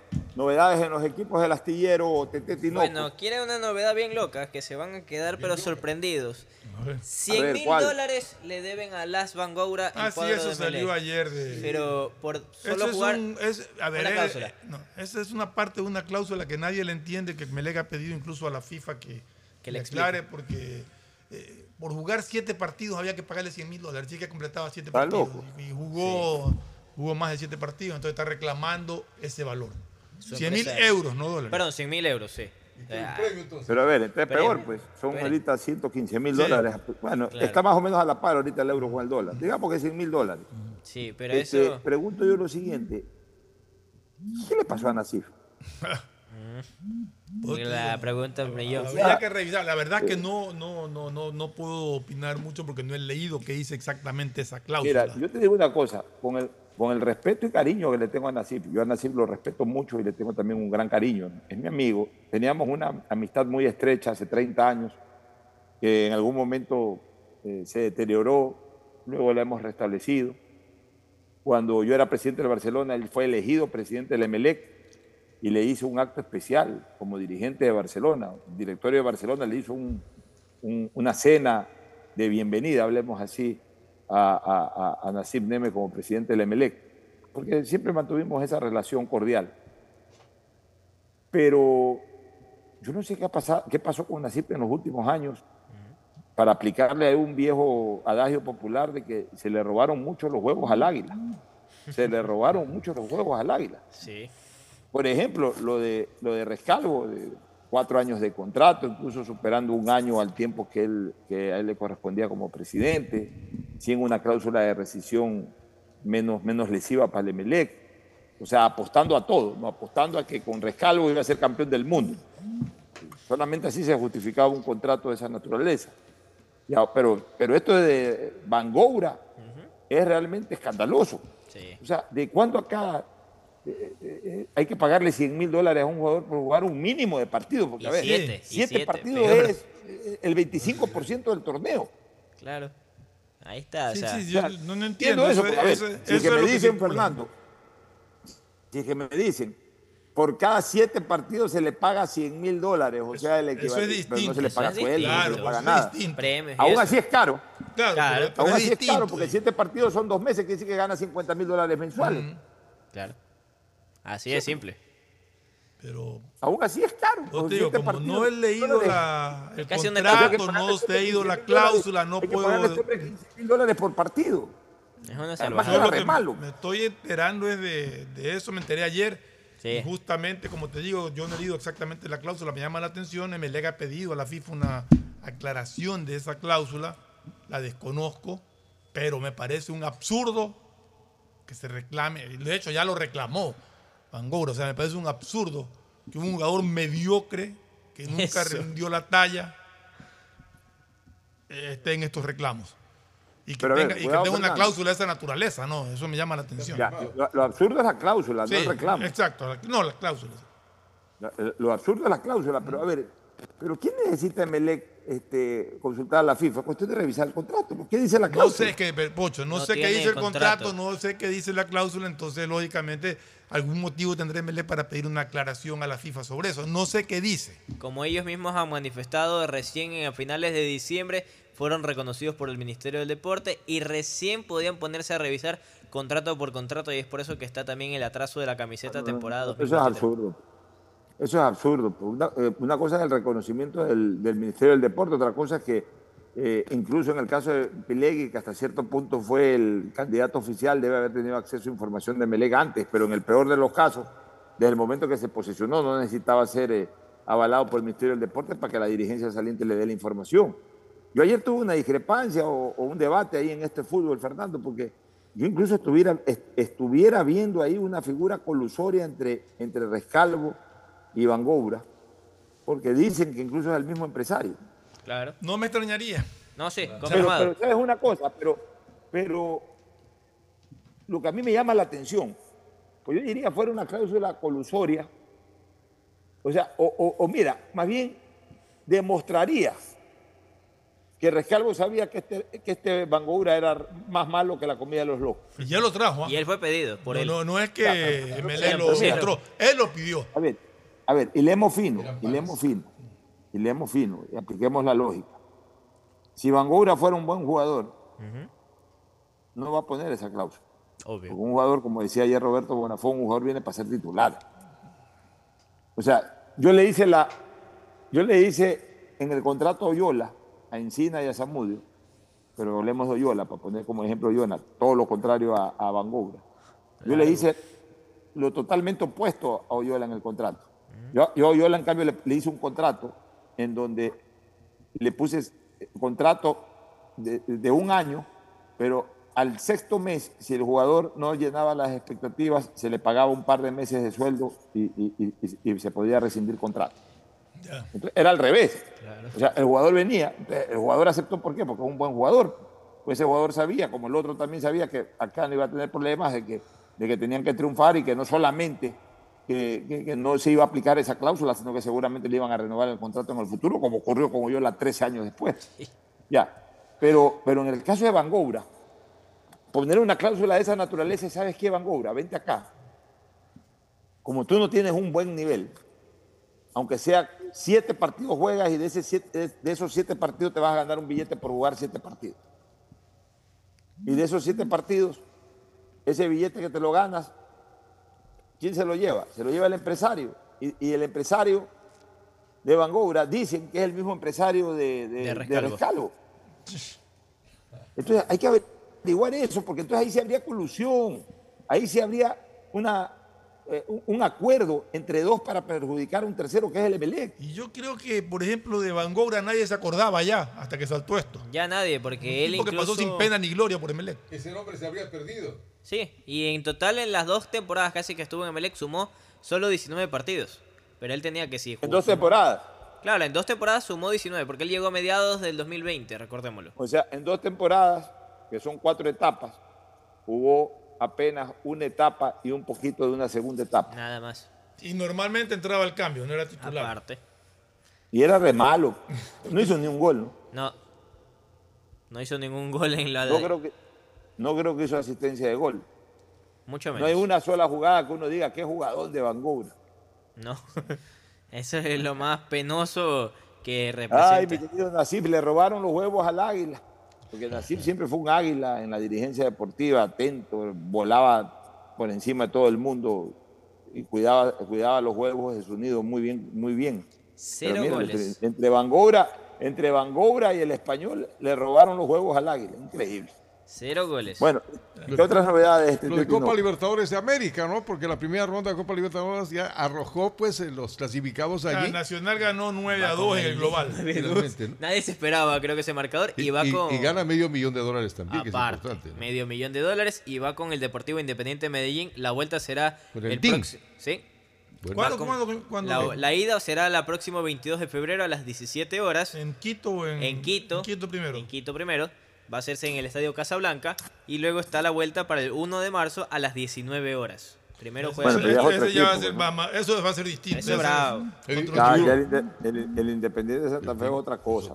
Independiente de Medellín. Claro. Es el DIM. Deportivo Independiente El, Medellín. el Independiente de Medellín, Sí. más todavía. Más Más, todavía, más sí. bravo. más el todavía. de. Y Y, el- equipo de altura también. Aparte, entonces vamos a ver. Y está el tema del 9 eh, del Nacional que va a jugar en Casablanca. Este ya este partido por Copa eh, Libertadores. O sea, No cambian de sede. Ya, no ¿Y es qué saben de Barcelona? Barcelona mañana tiene un amistoso con su filial Toreros a las 8 y media de la mañana en la sede del Colegio Torremar. Será 8 y media de la mañana. El profesor. Bustos armó este, on- este partido con su filial Toreros para mañana en la mañana. ¿Va a ser en el colegio Torremar? En el Colegio Torremar, allá se van muchas veces. Las No, canchas ahí tiene buena cancha. son 10 sobre 10. Ahí están tus nietos, ¿no? Ahí están mis nietos. sí. Cancha 10 sobre 10. Entonces Oye, allá se va. Novedades de Barcelona en cuanto a corporaciones, ahí cerró todo. ¿no? Ahí cerró todo. Ahí cerró todo Barcelona. No han hablado de más refuerzos y están es, básicamente pensando y esperando que ya inicie el No hay ningún lesionado ni nada en Eh, Barcelona. ¿no? Joshua Quiñones ya empezó a tomar ritmo con el equipo y ya entrena a la par y están esperando que estén al 100% todos para el próximo viernes. Supuestamente es un equipo bien armado de Barcelona, pero este año no sé qué dice el, El Pocho. Pocho dice No que- acuerdo. ¿El no hay Barcelona juega viernes o el sábado? Eh, sábado. Sábado. Juega el sábado a las 19 horas con Gualaceo. Barcelona sábado y Emelec domingo. Domingo. Darí- Darío Aymar ya es nuevo jugador del Aucas. Aucas. Ahí ha ido reforzándose de a poco el Aucas. A ver, recuérdenos, para cerrar ya, Ta- Tadeo Tinoco, recuérdenos la primera fecha, eh, primera tanto los días como los partidos. Perfecto, vamos a revisar el calendario Liga Pro, que por cierto los árbitros van a, su- van a aceptar y aceptaron ya los dirigentes que le suban el sueldo que tenían hasta el 2020. Volvieron al Pero que le valor. paguen para comenzar. pues. Ya están al día, ya están, al día en están viáticos. al día. No, con Federación es que no están al día, con Liga Pro sí Con Liga están, Pro al... están al día. Pero no, pues hablo de la federación, porque le paguen. Federación es lo que falta. Ya, pero, pero, eh, la, la federación le paga a los árbitros, de- de- o sea, los árbitros cobran por Liga Pro y por federación. Correcto. Está debiendo a todo el mundo. Ellos a- deben por viáticos y su sueldo. Han pasado a ser de los hombres de negro a los hombres de blanco, porque van a pitar de blanco ahora. Sí, con uniforme blanco, ese es uno de los uniformes. Y el torneo va a arrancar, mire qué Antes, peculiar. lo único que veía de blanco, más allá de los equipos que tenían uniforme blanco, eran ciertos arqueros que se vestían de blanco. ¿qué- Cierto arquero, pero y los árbitros siempre de negro. De negro toda la vida. con- con un equipo que tenga uniforme blanco. Los hombres de blanco, antes eran los hombres de negro, así se los conocían los árbitros, los hombres de negro. Y cuando juega la liga, ¿cómo pasa blanco. entonces? Ahí vamos Bueno. a ver. La fecha, la primera fecha No, va, a pues ahí arran- ya no. va a arrancar. Justamente con Liga de Quito visitando Deportivo Cuenca 19 horas en Otra el vez, otra vez. Menos de una semana. Tres partidos. Sí. Esa es la cara que se ven. El día Buen, buen, buen arranque Liga Pro, Sí. Cuenca, Li- Cuenca Liga en el Estadio Alejandro Serrano. para el Como le sábado. gusta a Agustín Guevara de noche para, para, para el buen candelazo. Es que de noche, claro, sí. Entonces se va a Cuenca. Pero, no, pero si es que hay domingo también, porque en cambio muchas Ah, tiene ya. la cascarita, ¿no? No hay Entonces, yo pero. ya a ese paso todos los días, Agustín. No hay pero. Para Agustín no hay pero. El sábado 14 horas Independiente del Valle versus Mushurruna. ¿Ya? Ahí arranca. Ya. Guayaquil City versus Cumbayá a las 16 horas 30 en el Chucho, Chucho. Benítez. Ya. Barcelona inicia su temporada visitando a Gualaceo 19 horas el sábado 25 de ¿Dónde es ese partido? En el Jorge Andrade En Cantos. el Jorge Andrade. Renovado el Gualaceo se come a los Ok. grandes siempre. Sábado Y- 25 Barcelona enfrenta a Gualaceo. Y ojo que va con el invicto Gualaceo. Correcto. Domingo 26, 14 horas, técnico universitario versus Universidad Católica. Oye, perdón, un ratito. En campeonato nacional Serie A, Barcelona no le ha podido ganar a Bolaseo. No, está invicto. Nunca. Le ganó tanto en el Jorge Andrade de Cantos Sí, como en el Ganó Monumental. los dos, ¿no? Ya. O sea, más, más grave, no le ha podido empatar. Peor. Ha perdido los dos partidos que han jugado. Sí. Increíble. Miren el partido de domingo 16:30. Aucas. Ahí comienza la fecha. No, está previamente técnico universitario Católica 14 horas. Ya. Arranca el, sa- la segunda partido del domingo. Aucas el Nacional 16 horas 30. Ya. Emelec recibe a Libertad de Loja, que por cierto tiene tres jugadores de Emelec, el, el equipo de Paul Vélez, a las 19 horas en el Estadio Capuel. Con presencia de Fernando Flores en la suite. No lo Seguro dude. que No se pierde un partido, Fernando. Esperemos que no llueva como ha estado lloviendo estos días en Guayaquil. Y el lunes. Y el lunes se cierra con Delfín versus Orense a las 19 horas en el Hokkaido de Manta. Buen partido ese también. Eh, eh, buen partido ese del Delfín Orense. Interesante también lo de Libertad. ¿ah? Sí. Eh, Sí. el debut en, en el campeonato ecuatoriano de Libertad. Estuvo en su momento en Liga de Loja, ahora está en Libertad de Loja. Ajá. El equipo del Zorro Bores, que fallece justamente cuando ve a su nieto Sí. eh, ta- tapar un Tapar un penalti penal. ahí en el ascenso. A ver, pero el de zorro, la Zorro en la. ¿del viejo o del chico del, del arquero que Eddie también? Porque- No, pues, Eddie- Eddie Bores, el que Eddie- tapó en los años 70. Él es el que falleció, él falleció viendo al hijo. también. Pues yo lo conocí también. ¿Viendo al hijo o al nieto? De pronto Yo es creo que al nieto. ¿Será No, al nieto? hijo. Al hijo, Es al hijo. hijo. Es hijo, claro. Era el nieto del zorro Bores. Y era hijo de Eddie nieto Bores. del Zorro y, de, de Eddie Zorro Bores. Es el viejo ya. Muy buen arquero en los años 70. Bueno, nos vamos a una última recomendación y luego al cierre. Auspician este programa. Aceites y lubricantes Gulf, el aceite de mayor tecnología en el mercado. Acaricia el motor de tu vehículo para que funcione como un verdadero Fórmula 1 con aceites y lubricantes Gulf. Si te gusta el tenis, ahora llegó la oportunidad de vivir tu pasión en cualquier lugar con Bet593.